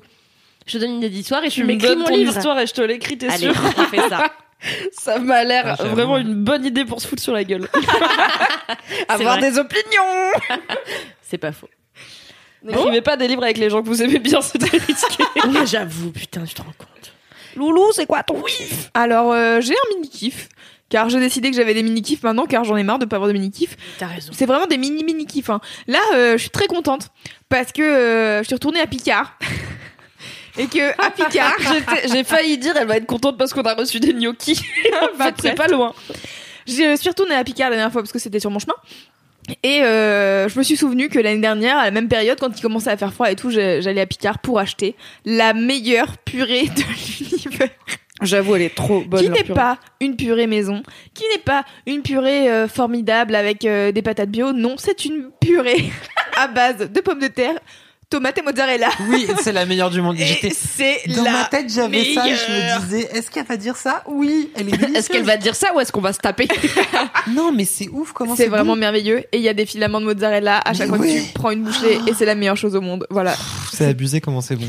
Ta tête ce midi voulait tout dire. Mais oui. Elle était là, ravie, à sourire toute seule, C'est à s'enfourner des grosses euh, cuillères Tu dans la sais, bouche. sur le truc, il y a écrit genre deux trois parts. Moi, je suis là, mais frère, mais n'importe quoi. Non, mais Pas c'est du clair. tout. C'est mon repas de midi. Une demi-part. Ah, c'est si Parce bon. que c'est ton repas entier, enfin c'est ton repas complet aussi. Ah oui, tu vois, vrai. tu l'accompagnes pas d'une viande. Tu mets pas une entrecôte à côté. Mais l'an dernier, en automne, ils faisaient une purée, genre pommes de terre, champignons cheddar. C'était une Mm. belle petite tuerie aussi. hein. Ouais, c'est pas mal. Ils ont une purée à la truffe aussi qui est très bonne, mais qui est un Ah. peu chère, sa mère. Mais normal, c'est à la truffe. Euh, mais franchement, Non, mais la, celle-là, la la patate mozza. mozzarella euh, tomate là, elle est vraiment pas très chère. Je pense qu'elle coûte moins de 3 euros. Bon, après, ça reste pas une dose de fou de purée, tu vois. En effet, fais-toi une patate. Ouais, mais un euh, repas à moins de 3 euros, ça va quoi. Ouais, ouais. Mais euh, donc voilà, c'est euh, c'est mon mini kiff car j'adore manger des trucs si industriels. Non, mais c'est le truc, c'est ça, c'est que genre tu peux la mâchonner et tout Oh, ça. c'est bon. Et puis elle a à J'ai l'intérieur. envie d'aller en racheter après ça. J'ai envie d'en manger maintenant. Elle est élastique, elle fait des filaments. Et puis quand tu la manges, du coup, euh, bah, c'est trop bon. Et Oh ça là là, c'est la meilleure chose. gorge Et fais, midi, oh, je disais ça à. Kalindi, j'étais là, bah moi je veux cette purée, elle était là, ah, c'est c'est la pire chose. J'étais là, Non, c'est vraiment. Non, mais j'ai j'ai jamais, j'ai jamais mangé cette purée, je n'en sais rien. C'est le mouvement Mais ça perpétuel. base, une purée surgelée euh, à la non, moi, ça mozza, t'es là, m'angoisse, tu yes. vois, mais c'est mais c'est perso, tu vois. Attends, ça t'angoisse? Bah moi les trucs, j'ai jamais mangé un truc industriel de ma life, tu vois. Donc euh, si une fois j'ai acheté, euh, si si une fois chez Picard j'ai acheté pour Noël euh, des cailles, euh, des petites cailles farcies. Mhm. Euh, voilà. C'est tout. Là s'arrête mon expérience. Mais t'as jamais mangé euh, d'omac ou des trucs comme ça? Ah si si non mais quand je dis des trucs industriels, je veux Ah, dire c'est genre les plats préparés, quoi. ouais. trucs préparés. Tu vois, si une fois aussi j'ai mangé un parmentier de canard euh, tout fait, voilà. C'est vraiment c'est mes seules expériences, mais c'est parce que chaud. je, je préfère les faire moi-même, tu vois. Non, mais, mais- en réalité, ce midi, je t'ai vu manger, ça avait l'air très bon. Et Mimi, ce que tu dis, la champignon cheddar, je suis là. En vrai, c'est parce que c'est dans ma tête, mais en vrai, tu me la présentes, tu me dis pas que c'est Picard, je trouve, je trouve ça délicieux, tu Je vois. te dis, attends, je t'ai ramené un tube. J'ai fait une petite purée chez On moi. fera une expérience. On vloguera. Mais je sais très bien que ce sera un- Picard, du coup, me prenez pas pour une bécasse. Ça ne marche pas. Tu sais pas, peut-être qu'on trouvera un autre truc, genre une putée. Putain. Putain Purée de potimarron, je voulais dire, mais bon. Faut qu'on envoie cette séquence à Picard pour qu'il sponsorise Laisse-moi kiffer. J'aurais N'hésitez tellement. Salut Picard, bonjour, ça va Picard, On vous aime. Donnez-nous à manger. Merci pour vos petites pâtes aux champignons à 1,50€. Oh là là, mais il y a tellement de trucs, genre le gratin Si dauphinois cher, à tu 2 déconnes, balles. 1,50. euh, Mais il y a, il y a un aligot aussi, l'aligot de Picard, il est, il est abusé de bon. C'est si bon la ligo. La meilleure chose, la Ah. Nico. C'est quoi, l'aligot C'est de la purée euh, au fromage euh, Oh. qu'on sert en Ouais. général avec une saucisse. euh, En fait, ah, bien t'inverses croustillante. les, t'inverses les proportions de, de la purée à la mozzarella. Là, tu mets plus de fromage que de purée. Il y a un resto à deux pas qui est un resto Auvergnat où euh, tous les si à Strasbourg-Saint-Denis. Il est Ah, un jour on va y aller, c'est pas très cher et c'est vraiment fat. Et du coup, tu prends genre ta viande ou ton ils ont des options végé aussi genre pommes de terre rôties. Parce que pommes de terre accompagnement purée, tu vois, on s'en bat les couilles. Non, Et ils te servent l'aligot directement depuis la casserole, donc ils viennent avec des belles casseroles en cuivre pleines d'aligot fumant et tout, donc c'est une, c'est vraiment 50% de fromage le truc quoi, c'est Ah, indécent, wow. Ah ouais, c'est ouais, hyper ouais. lisse et ça coule vraiment qui- comme qui genre de l'or liquide, tu vois, et ça se dépose comme ça dans ton assiette, ça fait une belle flaque bien lisse et après J'ai tu l'attaques et t'es là. Yes Ah non, Mais attends, mais on y va Oh, demain. Mais on y va, c'est Bon, clair. Non, demain je suis au télétravail. Mais lundi, putain. Alors lundi on va se taper un aligot et un magret de Oh canard. C'est clair. Tu vois comme quoi le kiff Picard se transforme en date au restaurant Eh à ben voilà. manger directement des casseroles de cuivre, tu vois Des te verse on va l'aligot manger dans la directement les casseroles. Ça va être bien bon. On Ouais. adore. Est-ce que euh, on fait les gros kiffs et je fais mon gros kiff après? Ouais. Bah oui. Ok. J'aime bien t'es re des petits kiffs et des gros kiffs. Mais en fait, euh, ma, ma vie, c'est d'avoir des mini kiffs, car j'aime la vie. C'est vrai. Alors, ok, attendez, d'entre nous, Louise. attendez, jingle, jingle. Ok. Quelle belle danoise. C'est l'heure de quoi? C'est l'heure des gros kiffs. C'est les gros kiffs. de Laisse-moi kiffer. laisse-moi kiffer. Alors, euh, Cédric, quel est ton gros kiff? Je sais pas. Ok. Du coup j'enchaîne. euh, Non, mais c'est on vrai, Cédric. improviser un truc. Euh, Mimi, elle a parlé tout à l'heure d'un jeu Switch. Alors moi, mon gros kiff, c'était un peu un jeu Switch. Alors du coup, euh, j'ai j'ai hésité à changer, mais j'en ai pas vraiment euh, trouvé d'autres qui me plaisaient autant. Bah, vas-y. Hein. Et C'est pas grave, c'est le podcast des geeks. Bah, vas-y, hein, Bah, écoute, bon, non, bah, et en voilà. fait, ce qui est rigolo, c'est que je trouve qu'il est assez poétique et qui rejoint un petit peu le côté, ce qu'on disait sur les mini kifs et sur les histoires qui t'arrivent dans la tête au fur et à mesure du, Ah. de, de la vie. Est-ce que c'est Céleste Non, c'est pas Céleste, cette connasse très à peu. vélo. très peu poétique. Vraiment, je de qu'elle a pas de vélo. hein. Très peu poétique. Non, mais en fait, tu mixes. Elle, grimpe une montagne et toi, t'as parlé de, de, de ton père qui faisait des, du vélo sur la montagne et du coup, t'es en train de les mixer depuis des années. C'est Des depuis mois. des années qu'on fait Laisse-moi kiffer, 15 ans qu'on se connaît, bien sûr. Ah, j'ai trop hâte qu'on soit les grosses têtes. C'est clair. C'est mon rêve, vous savez, hein. Ah, je sais. Non, moi, vous savez, c'est mon Chantal rêve. hein. là-dessous. Hein Ouais, ouais. Chantal là-dessous. C'est les grosses têtes, oui. Je. Bravo. Je l'inviterai à Laisse-moi kiffer dans- pour ton anniversaire. Dis pas ça, parce que si tu peux pas le faire, après, elle va être déçue. J'essayerai, peut-être elle va dire non et tu pourras la détester. Vas-y, on- de- demain on l'appelle. Alors non, demain tu télétravailles. Lundi on va manger Lundi, un on aligot, l'appelle. après on l'appelle. Allez. Alors, Cédric, quel est ce jeu Switch? Oui, ce jeu en fait, c'est un jeu qui existe, de- qui est sorti il y a quelques années, mais qui est ressorti sur Switch il y a un mois et qui s'appelle Undertale. Et donc j'ai parlé à Mimi euh, pour ses achats de jeux de vidéo de Noël. Et en fait, euh, ce que moi j'aime bien sur Undertale, en vrai, c'est le jeu d'un mec qui a développé ça tout seul, euh, qui a fait un crowdfunding et il avait réussi à récupérer un peu plus de thunes que ce qu'il espérait. Et donc il a développé tout seul l'histoire d'un personnage. Euh, d'un personnage. J'ai compris d'un percevache. Je me dis, Un qu'est-ce que c'est que cet animal d'un Quoi son métier Nouvelle broderie pour vos t-shirts.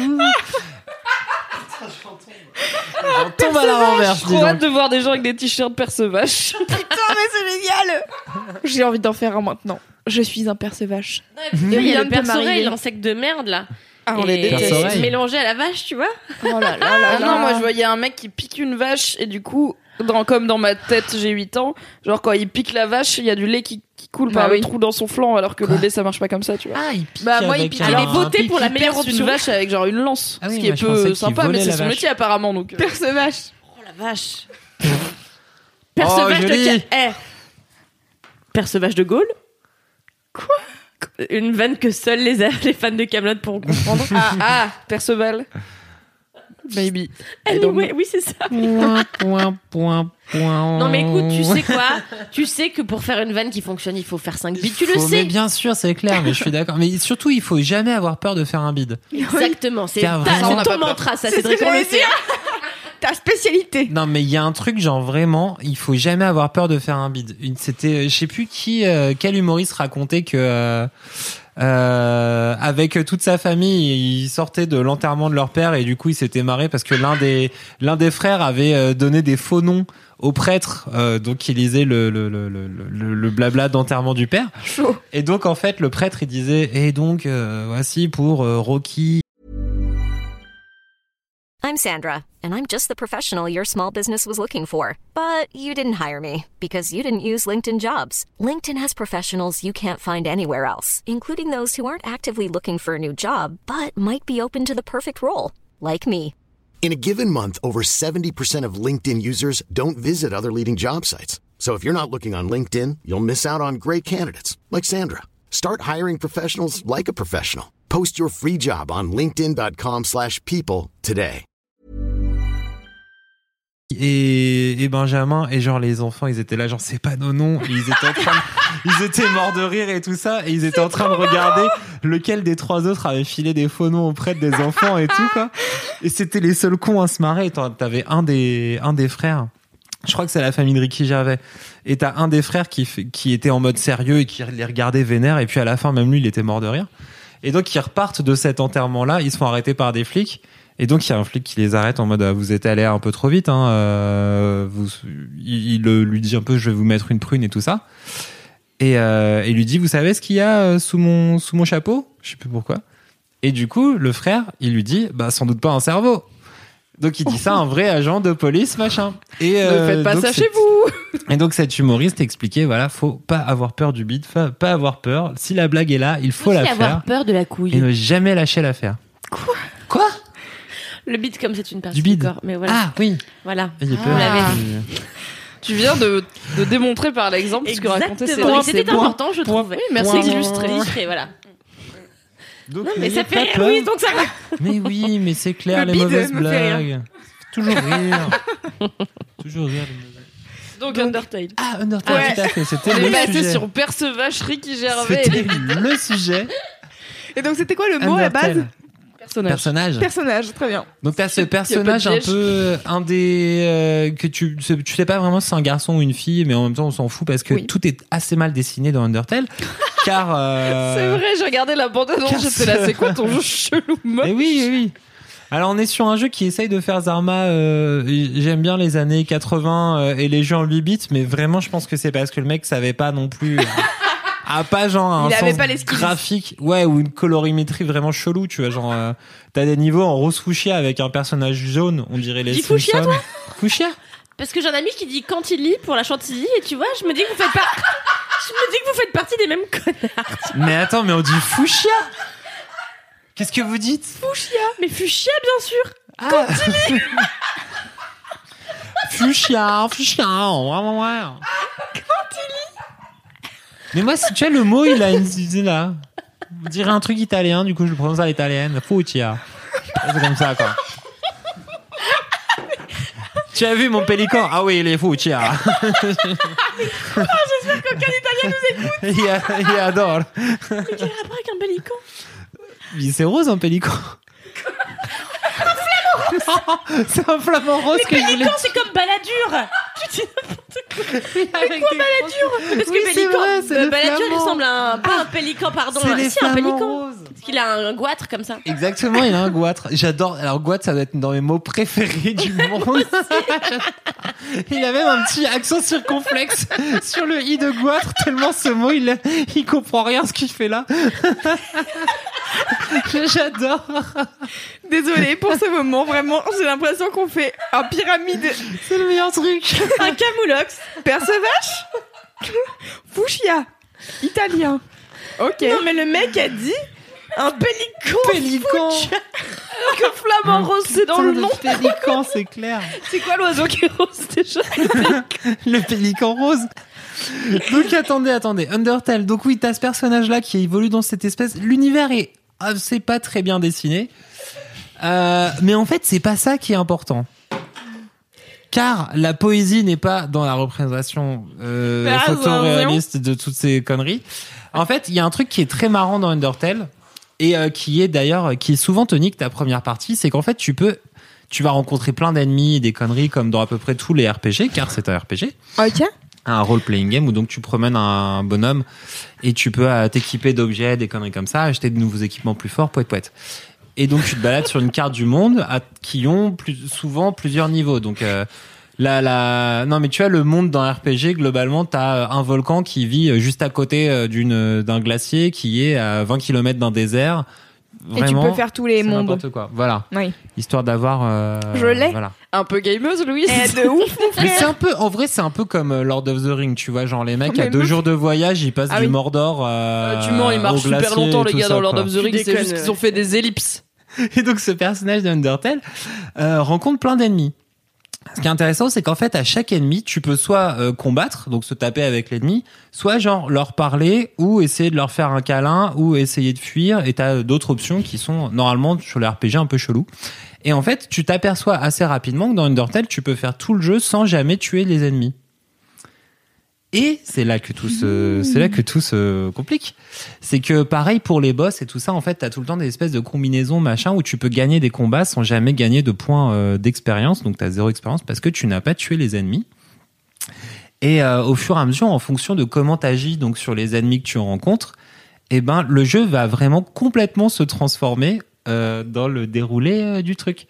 C'est un peu comme un livre dont vous êtes le héros. Et pour moi, c'est vraiment la promesse Ah, des livres dont vous êtes le héros, mais enfin réalisé. Et ça fait vraiment, je pense, 25 ans que j'attendais ça.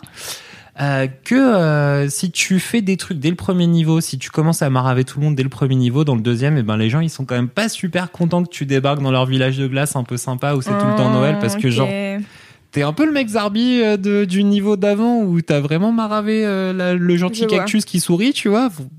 Mais je comprends nous pas parce que j'ai l'impression qu'il y a plein de jeux qui font ça, tu vois, genre les Fallout, les, les Ouais, mais Elder en fait- Scrolls pour citer les très Ben, connus. ouais, où en fait tu peux, si t'es Pas à ce point-là. un, c'est des jeux très connus. Bah, voilà. avec Louise, on y joue tous les samedis. Bah hein. oui. On se fait En 16 fait, heures d'affilée. hein. si alors pour le coup c'est pas, c'est pas vraiment des RPG, mais du coup tu te balades, Ah, si. genre Skyrim, tu te balades, Vraiment. tu vas tuer des dragons et tout machin. Et euh, en fait, oui, si t'arrives dans une ville et que tu tabasses les gens, bah, les gardes ils vont te chercher, tu vas aller en tôle, ils vont se rappeler de toi, tu vas pas avoir bonne réputation. Alors que si t'es sympa, t'auras des ristournes et tout. Enfin, Ouais. ton et La t'as diff. souvent plusieurs fins C'est un différentes. vrai- Un vrai monde, genre, c'est Ah. chaud. Putain. Mais la diff, la et diff de Fallout, ce t'as truc-là, plusieurs fins même selon qui, quel genre de perso tu joues. Du coup, Mais tu vas diff- pas avoir la même fin. la diff de Undertale, c'est que tu peux faire le jeu entier sans jamais tuer personne.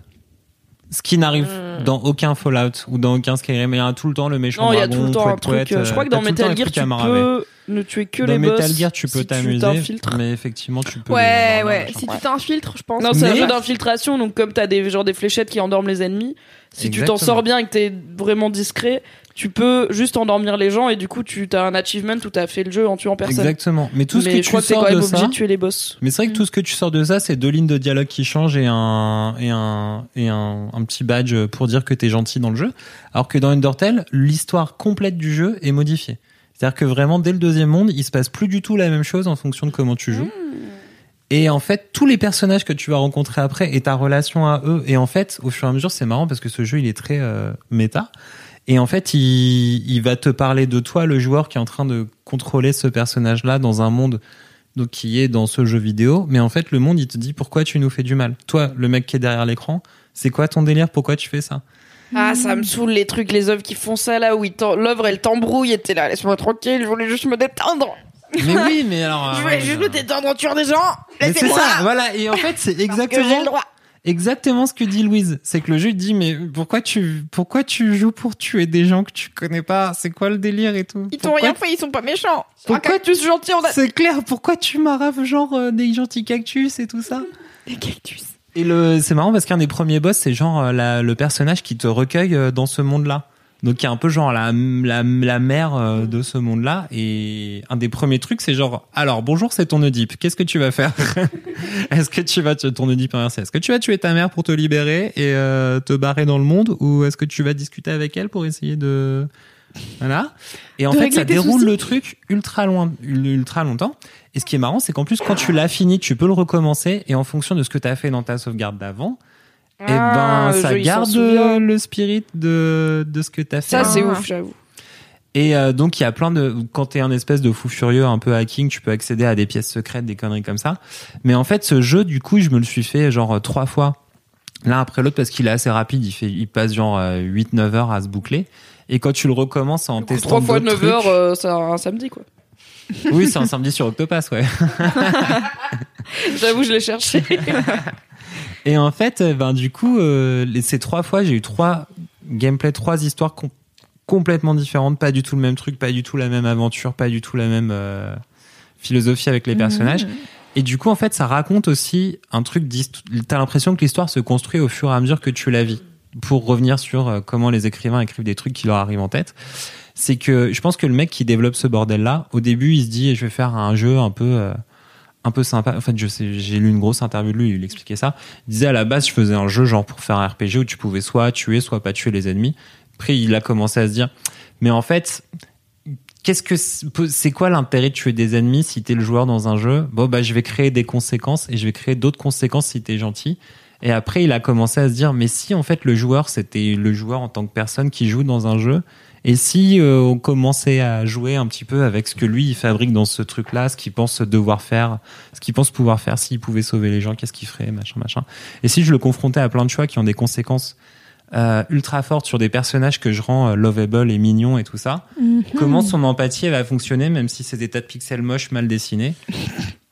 Et bah la réponse c'est que en fait ça n'a pas besoin d'être photoréaliste pour te prendre un peu au trip et que euh, c'est voilà c'était vraiment très très très mignon. Undertale, sorti en 2016, ressorti sur Switch il y a un mois et des patates. Et je crois qu'en plus, pareil, il coûte, euh, il coûte genre euh, 15 balles parce que c'est les soldes de Noël. Et euh, ça prend, c'est vraiment très très con. Et t'as des boss, c'est un des boss, c'est un jeu télévisé. C'est un robot avec une télé. Et en fait, il te pose des questions et c'est un jeu télévisé. et euh, tout, dans tout son monde, en fait, régulièrement, il vient, euh, il te bloque dans des moments pour faire ah c'est le moment du cours de cuisine. Alors tiens, prends ce couteau, coupe, Il est trop chiant. coupe-toi les doigts. Toi, t'as genre non. Du coup, non. Et ce genre de conneries. Et en fait, ça parodie plein d'émissions de télé un peu à l'américaine euh, euh, où il essaye de, en fait de te faire euh, tuer ou de te tuer ou de te défoncer.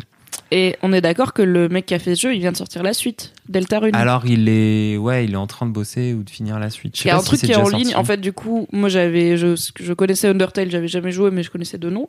Et euh, j'ai vu euh, tous les gens un peu jeux vidéo que je suis sur Twitter euh, s'affoler il y a quelques semaines parce que le compte Twitter de Undertale avait tweeté genre coucou. Et tout le monde était là, frère. Oui, c'est clair, il tweet pas beaucoup, tu Deux vois. ans de silence radio. Ouais. et, euh, et il faisait des phrases où genre il tweetait un mot par un mot ou un truc comme ça, c'était long.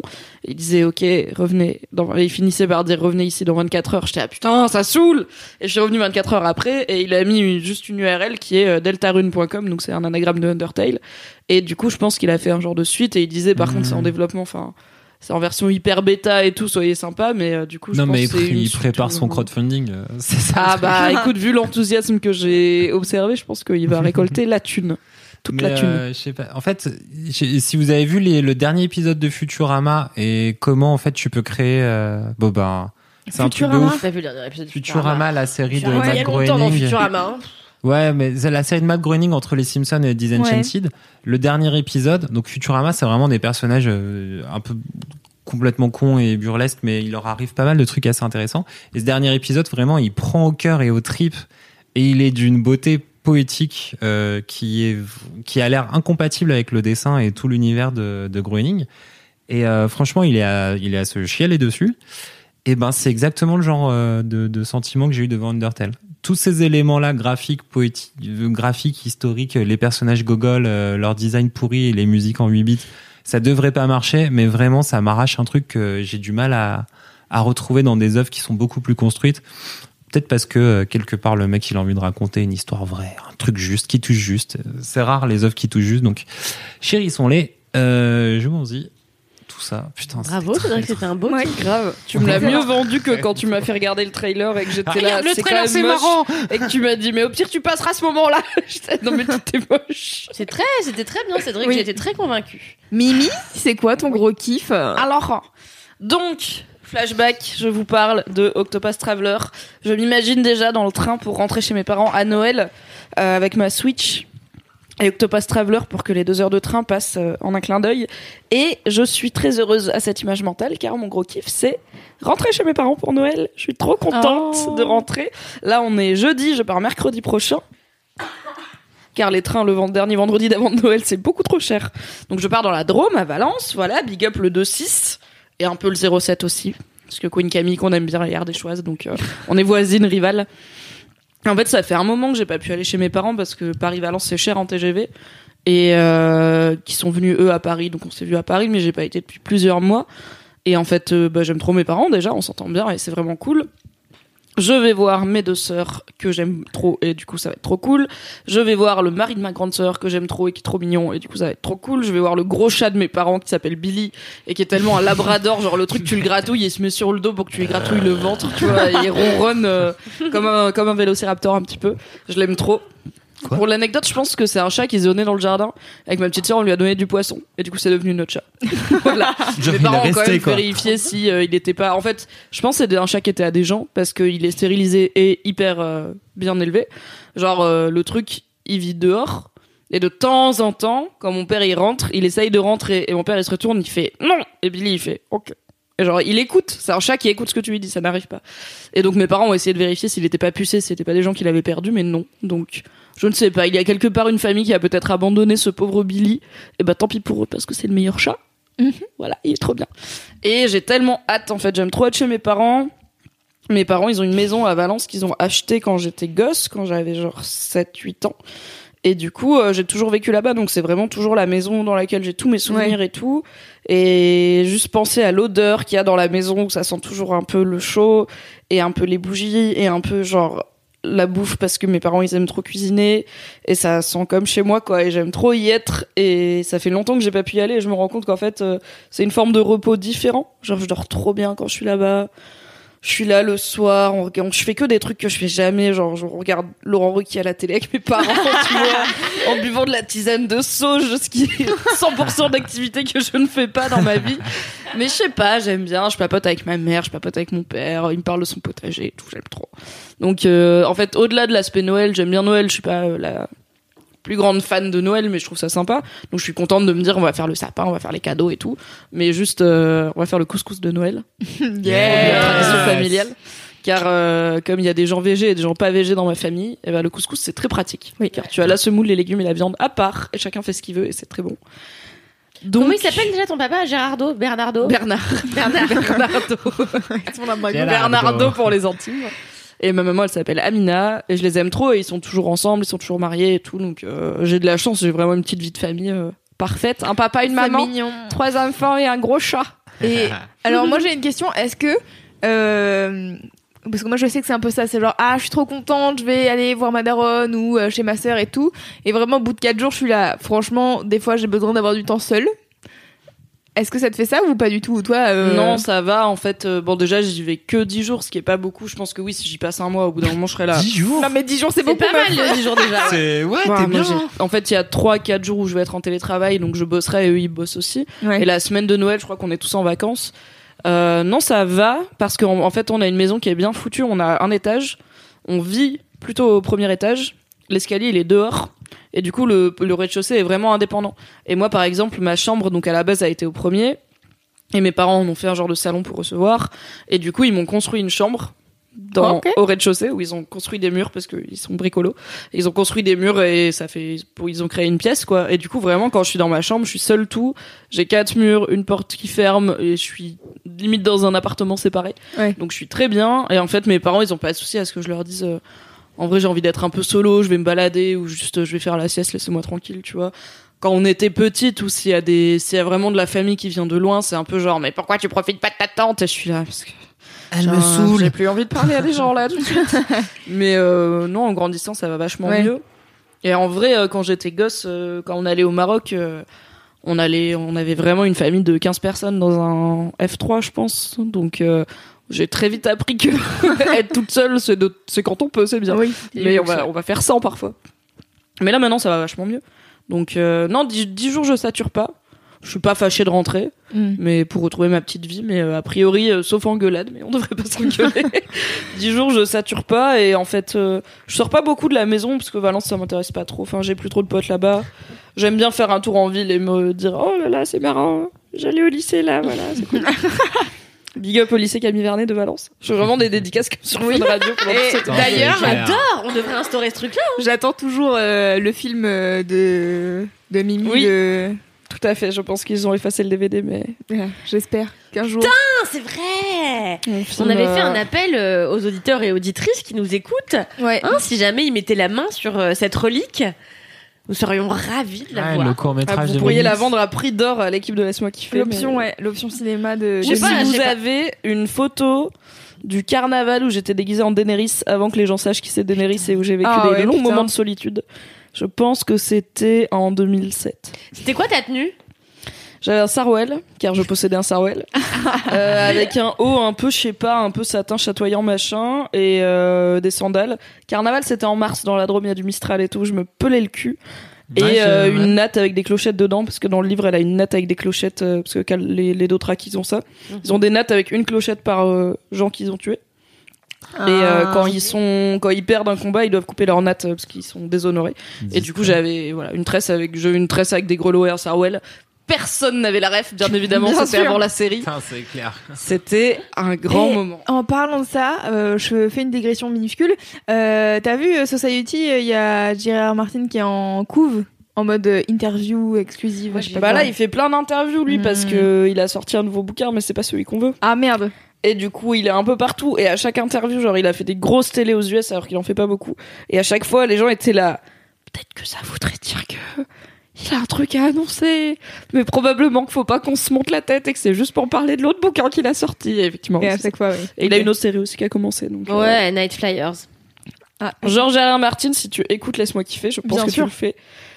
N'hésite pas à activer un petit peu. J'ai Voilà. l'impression qu'elle fait ça tous les trois épisodes. accélérer un clair. petit peu le T'es généreuse. rythme. Tous les deux épisodes. Personne n'est immortel. Un jour, un jour tu ne seras plus là. Merci de nous donner les bouquins avant. Ce C'est vrai. serait sympa. Donc voilà, j'ai hâte de rentrer chez mes parents, euh, relire des vieux Tom Tom et Nana pendant que je fais pipi euh, parce qu'on a des Tom la Tom et Nana dans passion. nos toilettes. Je déteste Tom Tom et Nana. C'est la meilleure la- chose, t'es fou quoi. Ah, pour moi, c'est vraiment la, la, ah non, c'est la, c'est l'angoisse absolue. c'est tellement pas mal moi. dessiné, c'est dingue. J'aimais C'est bien. dessiné, non, mais c'est ça. C'est vraiment moche. dégueulasse. C'est vraiment Le horrible. dessin, c'est ça va, tu viens de me dire que Undertale c'est moche, mais c'est trop bien. Bah Tom Tom et Nana. Ouais, c'est mais moche. mais Tom tu Tom sais et que- Nana, ça passe vraiment genre, non, je, les parents, ils me font bader, eux, ils me Ah font bah, bader, les le monde du bouchon, ils sont badants. quoi. Mais euh, tu sais que la euh, moi quand je vais à la pire vie. Fnac, sont badants. Le titre du podcast. tu pensé sais que direct. quand je vais à la Fnac, toujours je vais au dernier étage au rayon euh, pour les gosses, tu vois, à quoi, l'étage y des va gosses. déjà. Et genre je vais sur les poires, tu sais, ils ont des poires euh, en polystyrène où tu peux t'asseoir et tout. Et je prends toujours les derniers Tom Tom et Nana et genre je les lis euh, sur la poire et je suis trop saucée. La dernière fois j'étais chez ma daronne et genre j'ai voulu prendre un Tom Tom et Nana et euh, je sais plus lequel c'est mais bon bref la couverture est fuchsia et euh, fuchsia et euh, et en fait j'ai ouvert le Tom Tom et Nana il y a 50 balles qui sont tombées et en fait je me suis rappelé que genre quand j'avais 15 ans ma grand-mère elle m'a donné un billet de 50 balles elle m'a dit tu le dis pas à ta mère Non. et genre, je l'ai caché dans ce Tom Tom et Nana, sauf que j'avais oublié, ça faisait 10 ans que j'avais pas ouvert ce bouquin. T'as retrouvé un vieux billet de 50 Et j'ai retrouvé quoi. un Cadeau billet de non, de à 50 toi. dollars, mec. euh, je suis pas si vieille que, je suis pas si. Attends, ta grand-mère elle a des dollars. Non, j'ai dit euros. Euro. J'ai dit Non, t'as dit des dollars. dollars. T'as dit dollars. Non, non, Putain, la meuf, c'est une American. Non, non, non, America. 50, euh, 50, j'ai dit 50 dollars, je suis à ouais. 50 euros. Et du coup, je me suis dit, mais oui, c'est vrai, mamie, elle m'avait donné ce billet, je devais pas le dire à maman. Et tu vois, j'ai ouvert, j'ai eu les 50 euros et je suis allée m'acheter des chaussures. Quel bonheur plus grand. Quel bonheur plus grand, manger de la purée, Existe tomate mozzarella. Un euh, bonheur. C'est Picard. Mais ça me rappelle justement à Valence un des rares endroits où j'aime vraiment bien aller, c'est la médiathèque parce que j'y passais beaucoup de temps quand j'étais gosse, car j'étais une grosse tête qui avait pas trop d'amis et que j'adorais lire des livres. Et euh, ils ont en fait le, le rayon enfant de la médiathèque, il est à l'étage et il est trop chou, il est hyper lumineux et tout. J'aime bien aller à l'étage de la bibliothèque et lire des Max et Lily pour voir un peu qu'est-ce qui se raconte dans Oh Max là et Lily. Max et euh, Lily. c'est quoi l'évolution ouais. Je trouve que c'est un très beau reflet de la société Max et Lily. Ouais. C'est genre c'est quoi les bails en ce moment? Euh, Le copain de Lily a deux mamans. Waouh, ok, ça parle PMA et tout. C'est Ouais. très, Ouais. c'est très moderne Max et Lily. Ça parle PMA dans Tom Tom et Nana ou pas? Ah, très peu à mon avis. hein. Ouais, non, on n'y est pas. Lol. Bof. Tom Tom et Nana, c'est un papa et une maman. Hein. Ouais, mais je il a un pense- copain noir, c'est déjà pas mal, tu vois, pour l'époque. Ouais. Moi, je me souviens, je me suis, un bel effort de diversité. je me suis jamais abonné à J'aime lire, mais vraiment à cause de Tom Tom et Nana. Non, ça mais m'a mec, euh, C'était trop bien, j'aime lire. J'aime lire, c'était la folie, genre. euh, C'était le seul truc qu'on lisait dans J'aime lire, c'était le Tom Tom et Nana de la. C'est le premier truc que tu lis de ouf. Non, non, mais moi j'étais team super Picsou géant, quoi. Bah moi aussi. Non mais attends, ça pourrait être le gros kiff de ma Donald, vie. quoi. Tu sais que tous les ans, euh, pour Noël, mon beau-père m'offre une collection, euh, m'offre un un un, un Picsou euh, collector. Et euh, l'année dernière, euh, j'ai eu pas un collector, mais j'ai eu euh, l'encyclopédie de la jeunesse de Picsou, tu vois. Ouais. Genre euh, la collection en trois tomes, trop belle, avec les relures euh, dorées et tout. Et surtout, j'ai un arbre généalogique Ah oui. euh, de Picsou, tu vois, avec euh, toute la mif et tout. C'était trop stylé, je suis trop contente. Et vraiment, tous les ans à Noël, euh, mon plaisir, c'est le 24, après le repas euh, pantagruélique, je vais dans ma chambre et euh, je lis tout, euh, enfin, je lis ce que j'ai reçu, donc un, un Picsou ou un Mickey Parade, ou tu vois, euh, ça, Ouais. je suis C'est tellement mignon dans ma tête, toi dans ton lit avec le bidou hyper plat en train de lire un C'est Picsou, clair. c'est trop chou. Mais J'adore. n'empêche, euh, Est-ce qu'on parle de j'étais Gadget ou pas petit, Bah non, mais pas les magazines Gadget. communistes là. Un magazine j'ai jamais trop eu, j'étais vraiment Ah non, c'est un personnage qui avait qui est apparu dans des magazines communistes. C'est C'était un strip communiste, voilà. Ah. Enfin, pas le personnage lui-même, mais il était dans des, Ah, ok. dans des, il était sur Parce que j'allais dire, du coup, je suis pas étonnée que ma mère, et ma, ma grand-mère m'ait donné ça, mais du coup. Mais j'ai une, Est-ce qu'il y j'ai avait une des gadgets histoire avec euh, Pif- toute con sur les géants. Ah ouais? Ah, il y avait, euh, Oui, ouais, bah ouais, Pif grave, Gadget, t'avais il y des avait des, il y avait toujours des trucs, euh, justement, c'était le but, c'est que t'achetais, il y avait un mini magazine et, et avec, il y avait un truc. Moi, je me souviens que, euh, je sais plus ce que c'était, mais c'était genre, euh, fait, élève des petits poissons, tu vois, et en fait, c'était pas des poissons, ah, les c'était petits des- poissons lyophilisés chelous, là, Ouais. les crevettes préhistoriques. Ouais, c'est ça. j'ai eu ça. Les ouais. copépodes C'est peut-être des copépodes, je ne sais pas. Maybe. Peut-être. Non, c'est plus des poissons d'argent. Tu sais, le truc, c'est de la poudre et tu le mets dans l'eau avec des nutriments. Et Et, c'est censé tu Ouais, faire le un- laisses des à tant de température et après t'as les euh, mini crevettes, c'est les crevettes transparentes et aveugles là qu'il y a dans les grottes qui se développent parce qu'il y avait des œufs. Et Ouais. genre les œufs, ils ont voyagé jusqu'à ta boîte aux lettres, ils sont toujours Des viables, tu vois. J'étais là. raspouilles. Ouais, ouais. Il y avait ce genre de Ah, Je suis passée à côté de ma jeunesse, j'ai l'impression. Ouais, mais Pif Gadget. euh, J'ai un pins Pif Gadget qui date de ma naissance, 92. Mais attends, tes parents ils sont à la et- CGT ou Non mais non, un pins non mais non mais Pif Gadget pour moi c'est ça, tu vois, c'est vraiment un truc euh, de de gaucho, de gaucho Ah. vraiment. Ouais, euh, C'est pour ça que je dis que ça m'étonne pas que ça soit ma grand-mère qui m'ait filé ça. car elle est Go- bah, Gaucho. co- C'est une rouge. communiste. Ouais. Non, je Ah, connais pas du tout, j'ai jamais lu un Pif Gadget de ma vie, je pense. Bah, j'ai pas trop de souvenirs. hein. Je me souviens juste des trucs qu'il y avait avec. Car c'était ça qui m'intéressait. C'était le cadeau. comme, dans les boîtes de céréales. Comme dans les Kinder, j'allais dire, mais. Mais je crois que c'était pas très intéressant les BD de Pif et Hercule en fait quoi. Non. t'avais, euh, ils s'aimaient pas et genre Pif il C'est était gentil et C'est Hercule, globalement ce dont je me souviens. Ils Hercule, étaient il- cons. ouais c'est ça. Hercule il était jaloux, euh, vénère, euh, il avait envie de piquer les trucs de Pif genre un mec de droite quoi. Et donc Ah. du coup Pif il se... Bien sûr. et donc Pif il se défendait contre Hercule et réussissait à l'embrouiller grâce que- à je sais pas Mais attendez, à- mais j'ai, du coup, j'ai un pins à sa Pif. connaissance. Est-ce que euh, ça me fait de moi une grosse communiste à Pas chaque fois que je mets cette veste Mais non. Les non, gens me regardent en me disant. vraiment 30 ans plus Hmm. tard quoi. Non, maintenant c'est un truc euh, un peu Un Bah, peu school, vintage quoi. un peu stylé, tu vois, parce que c'est Ouais. vintage, ouais. Un peu ouais, peu vin- comme le Milborn quoi, c'est vintage. Putain, t'es chiant, Cédric. Est-ce qu'on passe euh, au gros kiff de Kalindi Est-ce que t'as fini. Mimi Gros gros gros kiff. Oui, j'ai fini. Gros gros gros kiff. Gros, gros, Ouais. gros kiff Putain, c'était bien. Ouais. Tu as bien fait.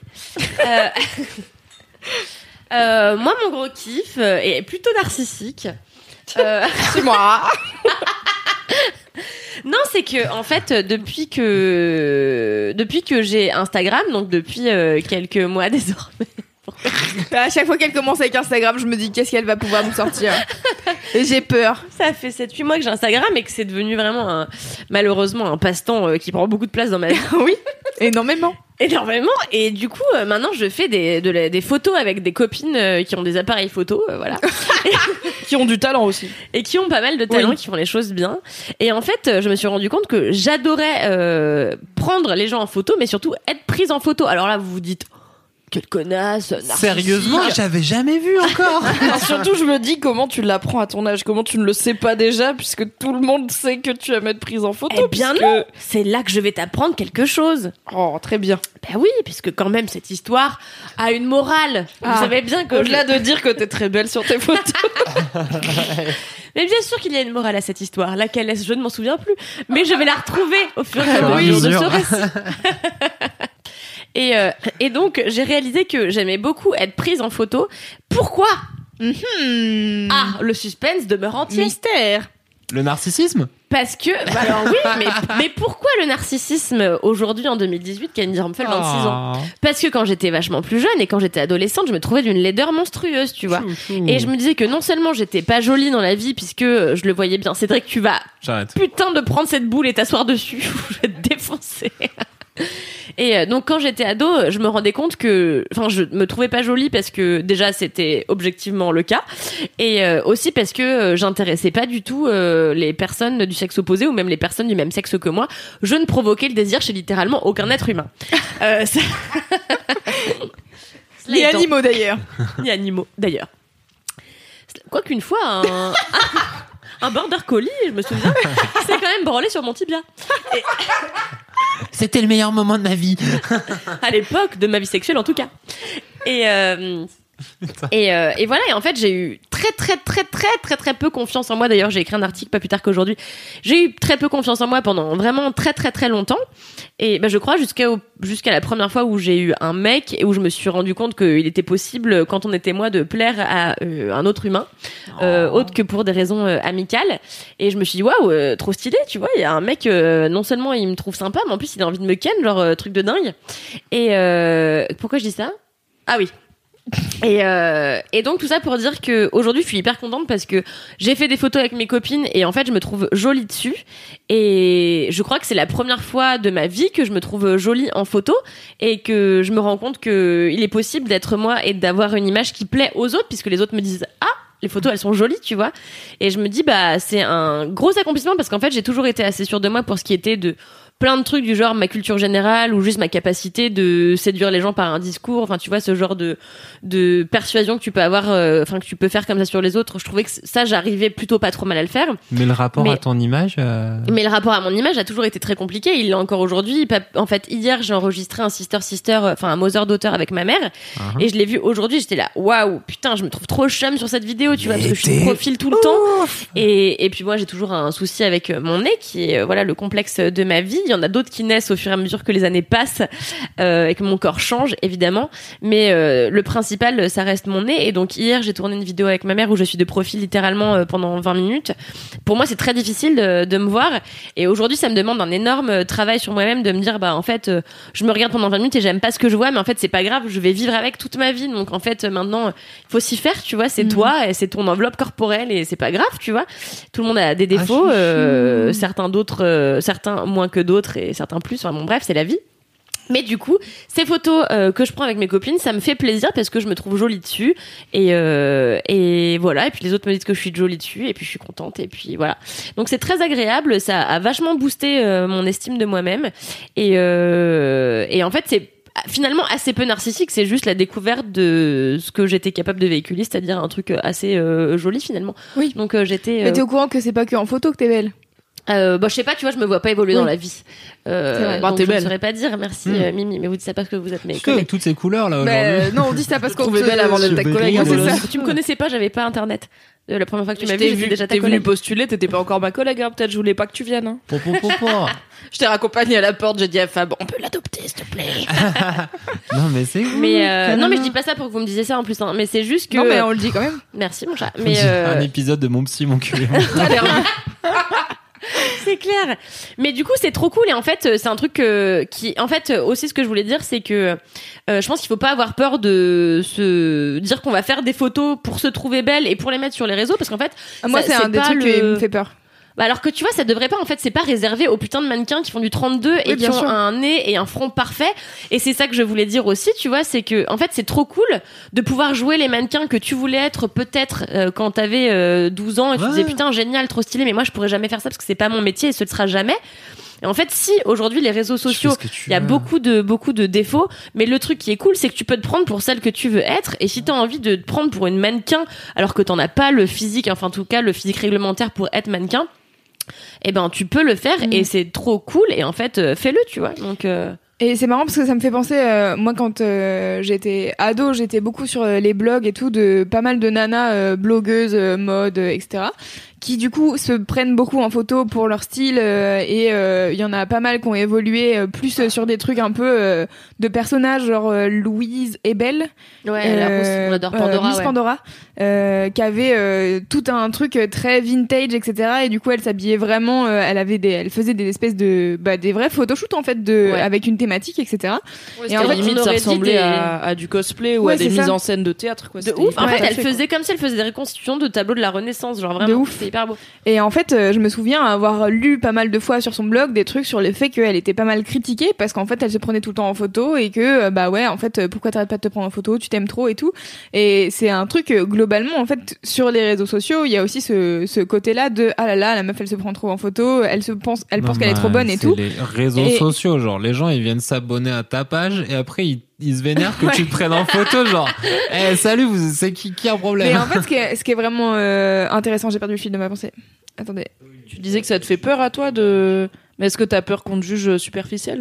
Alors On déjà, dise, ça ah ouais, ok, Loulou, elle a grosse tête, euh, putain, elle a payé une photographe euh, pour prendre des photos d'elle. euh. Non, non, euh, moi ça me, ça me fait peur de me mettre devant un appareil photo. Enfin, tu vois, genre je saurais pas Ah oui. quoi faire, tu vois. Ouais, Et après, euh, chelou, hein. Euh, ça m'arrive qu'il y ait des gens qui viennent me prendre en photo. Par exemple, euh, là, j'organise des blind tests euh, avec un pote euh, Florian. Bisous Florian, si tu écoutes, laisse-moi kiffer. Euh, et en fait, euh, régulièrement, euh, il y a euh, des gens euh, qu'on connaît qui viennent prendre des photos et tout. Et parfois, je, je me vois et je suis là, genre, je déteste cette photo. Ça aussi, je déteste. Mais ça aussi, j'aime pas. En plus, t'es la meuf la plus photogénique euh, en photo, quoi. Ça Bah, je sais à chaque pas. fois, ça rend bien de ouf. La plus C'était presque réussi. Ah non, mais sérieux? Non, c'est vrai, je Les trouve que photos de Louise à la grosse photo, quoi. quand elle mais Ah les bah, photos de tu vois, Louise, moi, toutes les globalement, photos de la grosse gueudin, quoi. euh, je les aime pas. C'est si fraîche. Ouais, ouais. C'est parce Bah, que t'as l'air bourré alors que tu bois jamais. C'est vrai que t'as l'air de t'ambiancer sévère. hein. Ouais, non mais euh, et c'est un truc euh, ouais tu vois sur les photos des blind tests euh, sur euh, les 25 qu'on va m'envoyer je vais en aimer une ou deux tu vois il y en a une autre où je vais être là bon il y a mon gros menton là c'est pas grave je vais Mais, mais je crois que tout le monde a un peu ça. hein. mais bien Ouais, sûr je pense. ah c'est ça que je voulais c'est à ça que je voulais en venir je euh, bravo. Cédric. Je merci t'en prie, Louise. Et justement en fait euh, la, euh, Louise Ebel quand euh, elle reçoit des trucs euh, comme ça mais en fait je pense toutes les blogueuses et toutes les meufs sur Instagram en mode euh, enfin t'es trop belle pour enfin tu vois il y a aussi ce truc là de euh, ouais les meufs qui sont qui font des trucs body positive euh, genre accepte ton corps et tout mais en fait elles font du 38 ou du 36 et en fait euh, ça va ton corps il est dans la norme et c'est normal je suis Ouais, là pas légitime euh, Ouais. pour parler de lutte contre les complexes parce que Ouais. t'es bonne, ce qui est. et du Ouais, coup en fait euh, c'est ça c'est le truc de toutes les personnes au monde sont enfin ont ce truc que t'as toi-même en toi qui est de te dire genre ah mon corps j'aime pas ci j'aime pas ça il y a ça que j'aime bien et je vais essayer d'accepter ça et tout. Et en fait c'est pas parce que tu vois une photo et tu te dis waouh cette personne elle est trop belle que la personne elle-même se dit c'est à poster la photo en se disant waouh je suis vraiment trop canon là sur cette photo c'est formidable et encore même si elle le même, c'est clair. pour pour ça bah justement elle est trop belle et laisse être trop belle tu vois genre c'est vraiment peu grave dans la vie c'est vraiment un- pas un problème d'être beau C'est surtout une tente vers du mieux. En fait, on n'est jamais trop sûr de soi, on n'est jamais trop beau en fait. Tu vois, c'est trop bien de se sentir trop beau, mais ça Ouais. n'arrive, enfin ça n'arrive que très peu, j'imagine. Euh, Il y a, tu, tu connais des gens toi qui se trouvent trop beaux? Moi, j'en connais Non. pas, tu vois. Alors qu'ils devraient. Et je suis là Aucune. vraiment. Trouvons-nous trop beau. Je connais plein de gens qui trouvent mieux. trop moches. ah bah ça les gens trop par moches. contre. Bon Cédric. Plein de gens qui se trouvent trop. Moi, je- mais moi, j'aime bien prendre des photos. Je fais genre des triples mentons et des trucs, des vraiment les poses les pires Oui, mais dégueulasses ton du enfant. monde. mais ça c'est mais Non, avant. Je voulais pas dire que ton Ah enfant était moche, mais c'est juste que. Mais euh, qu'est-ce que je voulais dire? Oui, les grimaces de ouf. Moi, je sais que les grimaces pendant un temps, je faisais que ça sur les photos parce que je suis là, je suis moche, mais c'est genre fait exprès. Alors Ouais, que quand on prend sur le de- vif, de ou alors quand on te prend sur le vif, alors que t'essayes d'être bonne et que vraiment tu ressembles à rien, t'es là, eh merde. Voilà, Ouais. j'ai essayé et ça n'a pas marché. Oui, c'est genre, même si j'ai essayé, je pourrais pas y arriver, Mais, donc autant euh, être con, tu vois, c'est un truc de réappropriation de Ce qui est vraiment intéressant, c'est que je parlais avec euh, Laura Gilly qui a fait nos photos euh, de gros stuff euh, sur les premières gros stuff qui est vraiment ouais, une photographe extraordinaire je vous mettrai le lien euh, dans les notes du podcast parce que vraiment elle fait des photos de ouf et elle prend euh, vraiment en photo des gens plutôt stylés de type à peu près l'intégralité de YouTube et euh, des humoristes de, de France et de Navarre en ce moment et, euh, et en fait elle a fait les photos de la grosse stuff et euh, tu sais qu'elle en envoie une centaine sur les 800 qu'elle a fait je pense et en fait, elle, elle le dit, elle fait, mais en fait, je garde les meilleurs. Et il y en a toujours où, ouais, t'as la paupière à moitié fermée et t'es en train de parler, Et- comme ça. Et en fait, et elle dit, mais c'est un truc de ouf que les gens aient confiance en moi à ce point pour me laisser les prendre à un moment où ils sont aussi vulnérables parce qu'en fait un cliché euh, d'une seconde à l'autre ça change et ça ça peut tout changer euh, en termes de vision de toi-même et tout. Et en fait elle dit bah moi dans ouais, dans mes archives j'ai des gueules de merde de à peu près tout l'internet. Mais en fait je Ah, les garde et je vais jamais les diffuser tu vois. C'est pas c'est pas ça le but de mon travail c'est que les, faire du les gens ils kiffent tu vois. Non, mais il y a un excellent compte Instagram à créer. oui, oui. Photo pas gardée. mais cela dit je pense qu'elle serait très vite cramée car son style est quand même assez particulier enfin mais voilà. moi, je pense que, enfin, je suis d'accord avec toi, Kalindi, je pense que tout le monde devrait une fois s'offrir une séance photo avec un photographe pour aucune raison. Tu vois pas un mariage, une naissance Ouais. ou quoi, juste toi qui. En fait, ça fait tellement du bien la première fois que tu vois des photos de toi où tu te trouves BG et où tu trouves que c'est genre ça te ressemble, tu vois. Je trouve que Laura, c'est ça aussi son talent, c'est que quand elle te prend en photo, t'as pas l'impression d'être euh, déguisée ou de Oui. jouer la comédie. C'est vraiment, elle, en fait, elle shoot euh, des scènes de tu la vois à peine, tu vois, te shooter et tu fais ta vie et en fait elle te dit fais ta vie, raconte-moi un truc, je sais pas. Et du coup elle arrive à sortir une photo où non seulement t'es BG, mais en plus t'es BG, genre t'es la meilleure La version de toi-même, mais t'es réel, quoi. T'es vraiment, tu, te tu ressembles à ce que tu penses être et à ce que les gens y voient. Et euh, du coup je pense que tout le monde devrait, euh, alors embaucher Laura Gilly évidemment, Oui. mais euh, même ailleurs et avec d'autres gens, s'offrir une vraie séance photo parce que la première fois que tu te vois BG en photo, ça fait tellement, enfin les autres fois aussi, mais ça fait tellement du bien et ça débloque tellement un truc de. Un bon photographe, c'est quelqu'un qui va te rendre BG et mettre en avant ce que t'aimes chez toi. Et c'est pas de tricher en fait. Il va pas te photoshopper la gueule euh, à foison. Il va juste faire en sorte que tu sois la meilleure version de toi et tu vas être là. Ah, C'est en moi. fait, je suis pas mal. Ouais. Ok. Et je me nique, ok. Bon. Ah, j'avoue, là, je me calme. Ah, ah. Tu veux boire un verre? Tête c'est à trop tête bien de, de pouvoir dire bah là je me trouve trop BG et Bah putain, je ouais, me calme, tu vois. important. Ouais. Après les rageux ils vont rager mais c'est juste parce qu'ils sont jaloux. Moi aujourd'hui j'ai reçu mon premier message méchant euh, sur Instagram et Oh. encore il était même pas vraiment méchant tu vois c'est juste qu'à un moment donné je me filme de très près comme ça et je fais genre des gros zooms et des zooms sur ma gueule euh, avec Avec maintenant euh, que t'as appris à faire des zooms et des ah, zooms je là. suis ravie parce qu'avant je savais pas comment faire donc juste j'approchais mon téléphone de, de ma tête maintenant j'ai compris comment faire je suis là ouais je fais des zooms et tout qu'est-ce qu'il y a? Et aujourd'hui il y a une meuf qui m'a écrit Euh, on en parle de la moustache sinon? Ah. et tu vois c'est même pas méchant c'est juste bon t'as essayé d'être méchant ça a raté Ouais. parce qu'en vrai c'était drôle tu vois et voilà donc j'étais un peu émue de ce premier message Mais ça, je, je suis désolée. Premier hein. hater. Mais Premier je- hater, c'est la rançon du succès. Je ne comprends pas les gens qui font des commentaires sur le physique d'autres gens. Je suis là vraiment si tu veux qu'on commence à chercher ton- sur ton physique, on va trouver des trucs à dire, mais c'est vraiment Eh pour ouais. être méchant gratuitement, ça n'a aucun surtout sens. que quoi. en plus j'imagine que c'est une story où tu racontais un truc tu vois donc en fait la personne est même pas là non je pour, raconte euh, rien vraiment je fais juste des zooms sur ma tête parce que j'avais un serre-tête rigolo mais euh, Non mais voilà ok il y avait une raison c'était pas juste euh, regardez ma tête notez la sur 10 tu vois enfin c'était t'avais une raison de faire ça et donc tu sais, c'est vraiment la règle de la règle que tu te mets en CM1, quoi. Pas les parents, pas le physique. Et tu vois, genre vraiment, pas les mamans des- pas la moustache tu fais des blagues sur le, tu fais des blagues sur le physique à, à, à 23 ans, mais vraiment, t'es en retard depuis que t'as 7 ans. En Mais c'est de- clair. Surtout que c'est trop drôle parce que donc l'autre jour, donc moi je me fais épiler les sourcils et la moustache euh, euh, chez les meufs qui font ça au fil. J'adore que ça, ça. fait méga mal. Ça fait Non, euh, ça va. vraiment ça dépend mais Mimi genre la fois où je l'ai emmenée elle a pas eu mal. Moi en vrai j'ai mal et surtout la moustache ça fait vraiment hyper mal et la dernière fois j'y vais et je lui dis oui bonjour c'est pour les sourcils et la lèvre supérieure. Bon du coup elle me prend elle fait mes sourcils et après elle fait je vous fais la moustache et vraiment je l'ai comme ça j'étais la connasse je te dis la lèvre supérieure. fais un effort la moustache c'est pas élégant Bordel. Eh bien, merci pour ce très beau kiff, Kalindi. C'est bien Oui. de rien. La belle euh. discussion de ce laisse-moi kiffer. Oh là Il y là. J'ai hâte à que t'ailles euh, te faire shooter par une photographe pro de ton plein gré et que Non, tu mais dises grave, alors je vais faire un photoshoot c'était mon Ça gros va kiff. être trop bien franchement. Ouais, mais T'as tellement enfin bon de toute façon on le sait. Je vais, je vais y aller en mode C'est un danoise. naturel. Vas-y en danoise, ouais. Avec un kawaii et les cheveux, genre propres mais de la veille. Donc un peu gras quand même, tu vois. Alors, le gros kiff de Mon Loulou. gros le gros kiff de Loulou. Eh bien, mon gros kiff euh, n'est pas encore arrivé, mais euh, l'attente de ce gros kiff me fait kiffer. Voilà. C'est beaucoup, hein. Je l'ai.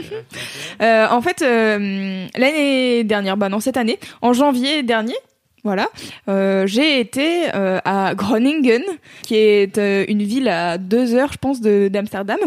Euh, et en fait, euh, tous les ans en janvier, il y a un festival qui s'appelle Eurosonic Noorderslag. Noorderslag, je crois. Très bel accent flamand. Bah, de toute manière, vous le savez, hein, moi, moi et moi et les pays du Nord, euh, on s'aime. et euh, Les briques rouges. les briques rouges, exactement.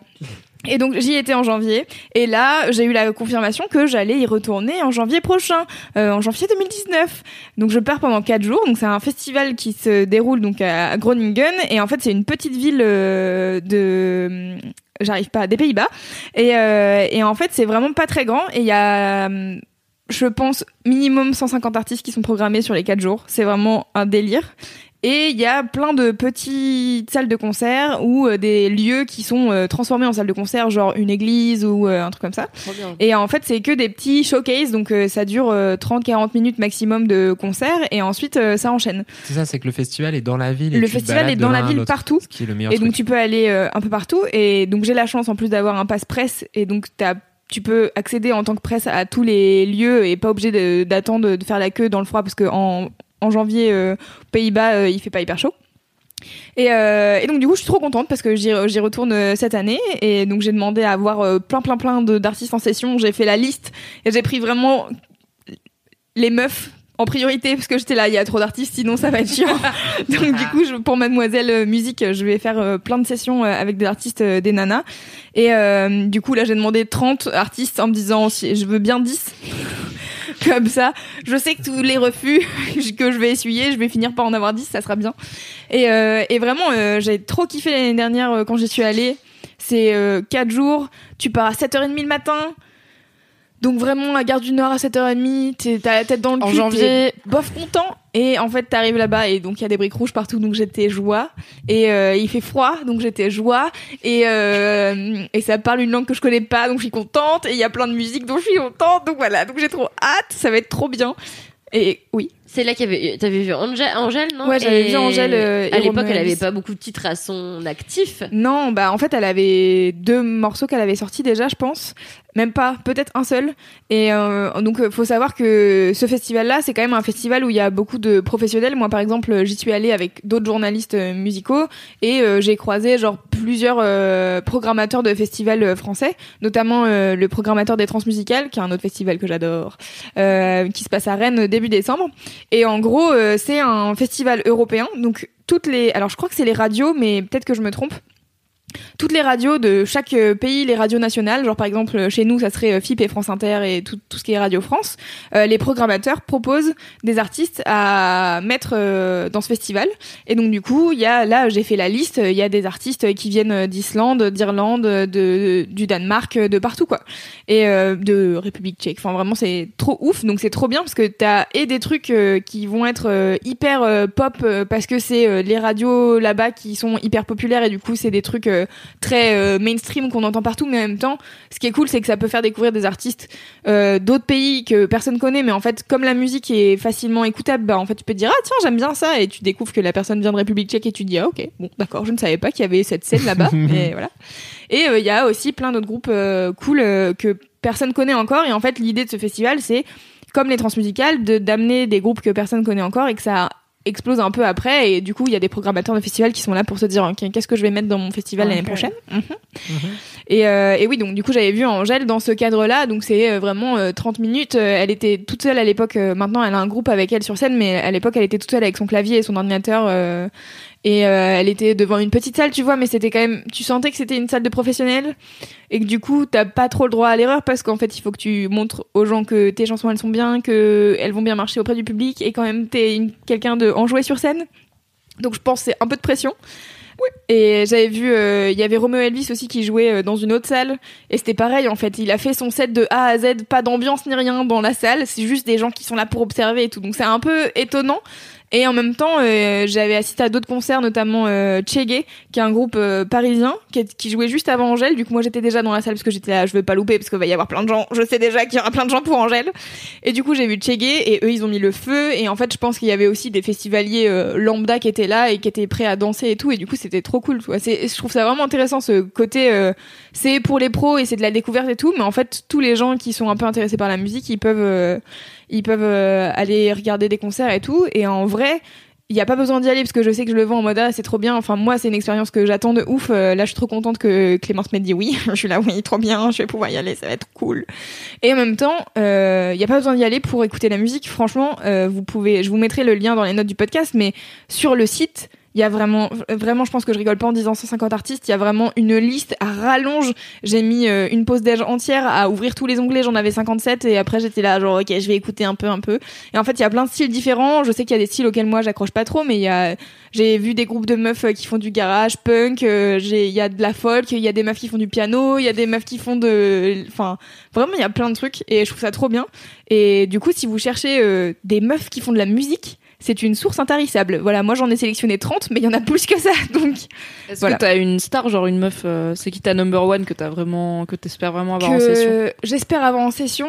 Ou que t'as trop hâte En de fait, voir sur scène Il y, y en a plusieurs là. J'aimerais voir sur scène une meuf qui s'appelle Floio. euh, qui a fait une session avec euh, Colors, qui est une chaîne YouTube euh, qui fait d'excellentes sessions live. Et en fait, elle, elle fait plutôt de la grime et du hip-hop, donc je pense pas que je l'aurai parce que en vrai, de la grime en acoustique, ça va pas en grand chose. Est-ce que je sais ce que c'est de la grime? Très Alors, peu. La grime, c'est un style euh, de musique euh, anglais. Et en gros, c'est un mélange. En termes de musique, c'est plutôt genre de l'électro. Et il rappe dessus de manière assez vénère. Et hum, peut-être tu connais. euh, comment il s'appelle? Hum, J'ai perdu son nom. Stormzy. Non, très bien. Voilà, j'aurais, tenté. Euh, j'aime bien. Euh, là, j'ai vu que dans les françaises, il y a deux meufs que je kiffe. Il y a Flesh Love, euh, qui est une meuf qui est tatouée de A à Z, vraiment genre jusqu'au ras le cou. Et après, sur son visage, il n'y a pas de tatouage, mais le reste est tatoué. et elle fait euh, de la musique assez chelou, donc euh, je sais pas si ça passe pour Mademoiselle. C'est vraiment de la un peu, c'est vraiment de la pop un peu déstructurée, électro et tout. C'est un peu bizarre. Yes. Et c'est vraiment vraiment cool. Et en fait, je pense qu'elle a juste un personnage qui est tellement ouf avec tous ses tatouages et tout que j'ai envie de voir ce que ça donne sur scène. Et en vrai, je même si elle est française, j'ai pas vu de concert ni rien d'elle encore, donc euh, je suis contente. Et il y a une autre nana qui s'appelle La Founder. La fondue, moi j'aime bien dire ça comme ça. Euh, la Fonda, euh, et qui est une française aussi, mais qui a l'air de vivre euh, genre aux États-Unis ou euh, en Angleterre. Et elle, elle fait, elle a fait une reprise de Ace of Base que je kiffe trop, euh, All That She Wants, mais de manière euh, trop zinzin. Et, euh, et je la kiffe. Et du coup, j'ai envie de voir euh, ce que ça donne sur scène. Et bref, il y a plein d'autres gens. Vraiment, j'ai fait une grosse liste, mais euh, C'est trop bien. mais ouais, c'est trop cool. Trop hâte de voir tes stories. Oui. Et ton vlog et ta petite bouille au milieu des briques rouges. Oh là là, j'ai tellement hâte de revoir les briques rouges. Je suis contente. Et de retourner dans le café où sais, pris tu peux aller cafés. Champéret, euh, il y en a plein d'autres aussi. Hein. Non, mais tu sais, Elles sont moins bien. Alors, j'ai fait une analyse euh, des briques rouges. Je me suis dit, parce qu'en en fait, il y en a à Paris, tu vois, il y a des immeubles à briques rouges euh, partout. Mais c'est juste, là, c'est dans l'architecture tout le temps, quoi. Et je me dis, je serais à Lille, je serais la meuf la plus heureuse du monde, je pense. Mais La même, je dernière fois, j'étais à Roubaix et j'étais trop contente parce qu'il y avait des briques partout. Roubaix. Bah ouais. J'allais dire, tu vas à, à Brooklyn, Bah à Brooklyn, je serais ravie. hein. tu serais aux Bah ouais, anges. je sais. Bah voilà, j'ai deux objectifs, euh, soit Roubaix, soit Brooklyn. Choisissez pour moi. Roubaix, Blue Green, même combat. Exactement pareil. Voilà, c'était mon gros kiff. Bah, ça donne trop envie. Car j'ai trop Grave. hâte d'y être. Ça va être Flash bien. Flash Love, t'aimes bien tu connais Et Bah, Oyo la- Show, la- le style, il est trop stylé. Ouais. et Ça l'autre n'avait c'est aucun sens. Floyo Floyo. Floyo, ouais. bah, je vous mettrai des liens si vous voulez dans On les, dans les notes. Dans la description. On aime bien tout ce qui est pop chelou, déstructuré. Ah bah tu t'écouteras, tu me diras ce que t'en Bah, Mimi et moi, la pop déstructurée, c'est ce qu'on écoute tous les midis. Euh, Bah, des fois, on fait la grime quand même. hein. Des fois, on fait la graille. Je suis ta tata gênante au pas de Noël qui dit alors c'est quoi Fortnite? Tu sais, des fois, on fait le rap. Oui. D'ailleurs, en parlant de Fortnite, est-ce que vous avez vu Non, pardon, il faut qu'on finisse ce podcast. Est-ce que vous avez vu la dernière vidéo de McFly et Carlito où ils veulent du tout. Oh là là. Ils ont fait une vidéo où ils jouent pendant toute une journée à Fortnite pour essayer de faire premier. euh, Alors, je... je suis désolée, je connais pas bien Fortnite, donc c'est moi la tata gênante. aux jeux vidéo. Non mais tu sais le truc où ils sont 30 sur une map et euh, à la fin il en reste qu'un et ils voulaient faire numéro 1. Une Battle Royale. Ah c'est ça, Ouais. exactement. Et euh...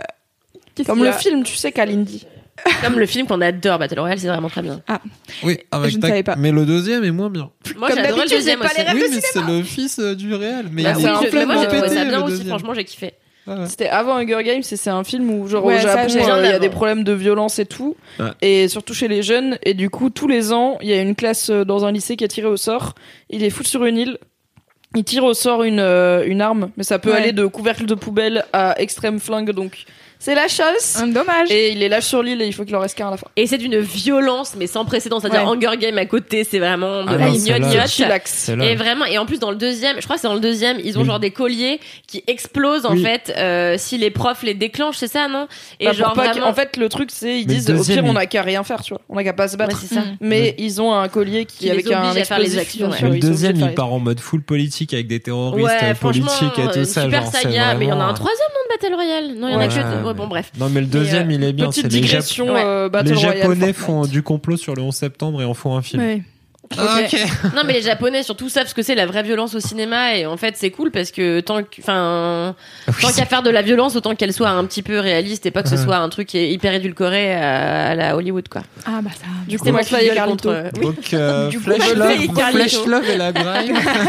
McFly et Carlito qu'on fait donc euh, une vidéo alors qu'ils jouent jamais aux jeux vidéo et qu'ils ont appris ce que c'était Fortnite il y a à peu près 8 jours, euh, qu'ils décident de faire top 1 alors que vraiment c'est une galère de, de finir premier parce qu'il y a que des gros gamers euh, qui finissent dans les premiers. Et, euh, donc ils seront aidés par euh, des gamers français et par le Pérave à un moment donné qui arrive ah, et qui leur explique tous les trucs. Et ils sont là genre bah alors là on loot, hein, alors là on loot et ils sont là. donc looter ça veut dire genre déconstruire tous les trucs, tous les trucs sur la map pour récupérer des matériaux pour construire ensuite des trucs pour te défendre. Et, et donc du coup ils sont tous en train de faire. Et vraiment il y a McFly qui est le vieux tonton qui est là ah bah là je loot, je loot. Hein. Alors là et ils sont vraiment très drôles. Et, voilà, j'ai bien aimé cette vidéo et je voulais en parler. Car cool. le Pérave est très marrant. Je me permets de glisser que j'ai fait un épisode de The Boys Club avec le Pérave. C'est un podcast sur la masculinité. C'est un excellent épisode, allez l'écouter. Peut-être vous serez amoureuse de lui à la fin, c'est normal. Comme il... D'ailleurs, il a aussi fait une vidéo avec Vas-y, euh, balance pas, ouais. wesh Il a fait la, bagarre avec Camille. C'était très drôle. Voilà. Donc je mettrai tous les liens où il y a le péraphe sur Mademoiselle. ça va, ça, ça va pas en faire il y en a deux. tu vois. Et On vous a perdu. Oui, c'est la fin de ce ah, podcast, vous l'avez deviné. Bah alors du coup, euh, je fais la conclusion puisque c'est la fin de ce podcast et qu'on va continuer à papoter de notre côté, a priori. Merci à tous de nous avoir suivis jusqu'ici comme d'habitude, vous pouvez suivre Laisse-moi kiffer sur l'Instagram ainsi que sur toutes vos applications de podcast. Je répète qu'il y a maintenant des commentaires sur Podcast Addict. Je suis la grand-tante qui a découvert ça il y a trois jours, donc n'hésitez pas à mettre des commentaires sur Podcast Addict, mais aussi sur iTunes. On vous aime, on vous fait des bisous. Venez sur euh, notre chaîne YouTube aussi, mettez des commentaires sur la chaîne YouTube parce que là on peut les voir facilement. On bien. Euh, Et, vous mettre des pouces en l'air. Oui, mettez des pouces, abonnez-vous, c'est trop bien, on est trop content. Merci pour tous les retours. Je suis désolée, j'ai du mal à suivre les messages sur Instagram car il y en a beaucoup beaucoup. Vous êtes très actifs et je suis très contente. Et je pensais pas qu'il y avait autant de gens qui nous écoutaient, donc je suis trop, contente. Merci d'être ici et de nous écouter et de bien nous aimer et de pas en avoir marre de. Parce que nous, on en a marre. Personnellement, on en a marre de nous, certes. Mutuellement, les uns des autres. Moi, surtout Cédric. Il sort la semaine pro. Oui, c'est le dernier Laisse-moi kiffer avant Noël. Du coup, on peut dire Joyeux Noël. Ah. Joyeux anniversaire Joyeux Noël Joyeux Noël Joyeux Noël, C'est notre Noël, Joyeux Hanouka Joyeux Noël de Laisse-moi kiffer Le premier Noël J'espère que ça va durer des années. Mais du coup, c'est vraiment l'épisode de Noël en fait, ouais. Bah ouais On chante Jingle Bells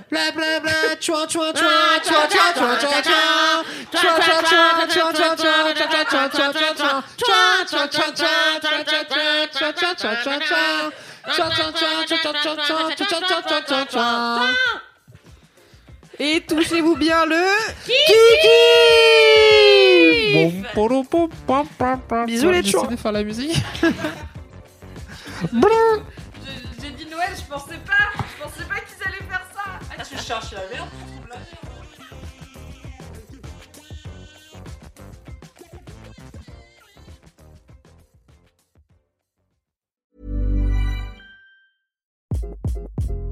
Hi, this is Craig Robinson from Ways to Win, and support for this podcast comes from Invesco QQQ, the official ETF of the NCAA. The future isn't scary. Not realizing its potential, however, could be. Just like on the recruiting trail, I've seen potential come in many forms as a coach. Learn more at Invesco.com slash QQQ. Let's rethink possibility. Invesco Distributors, Inc.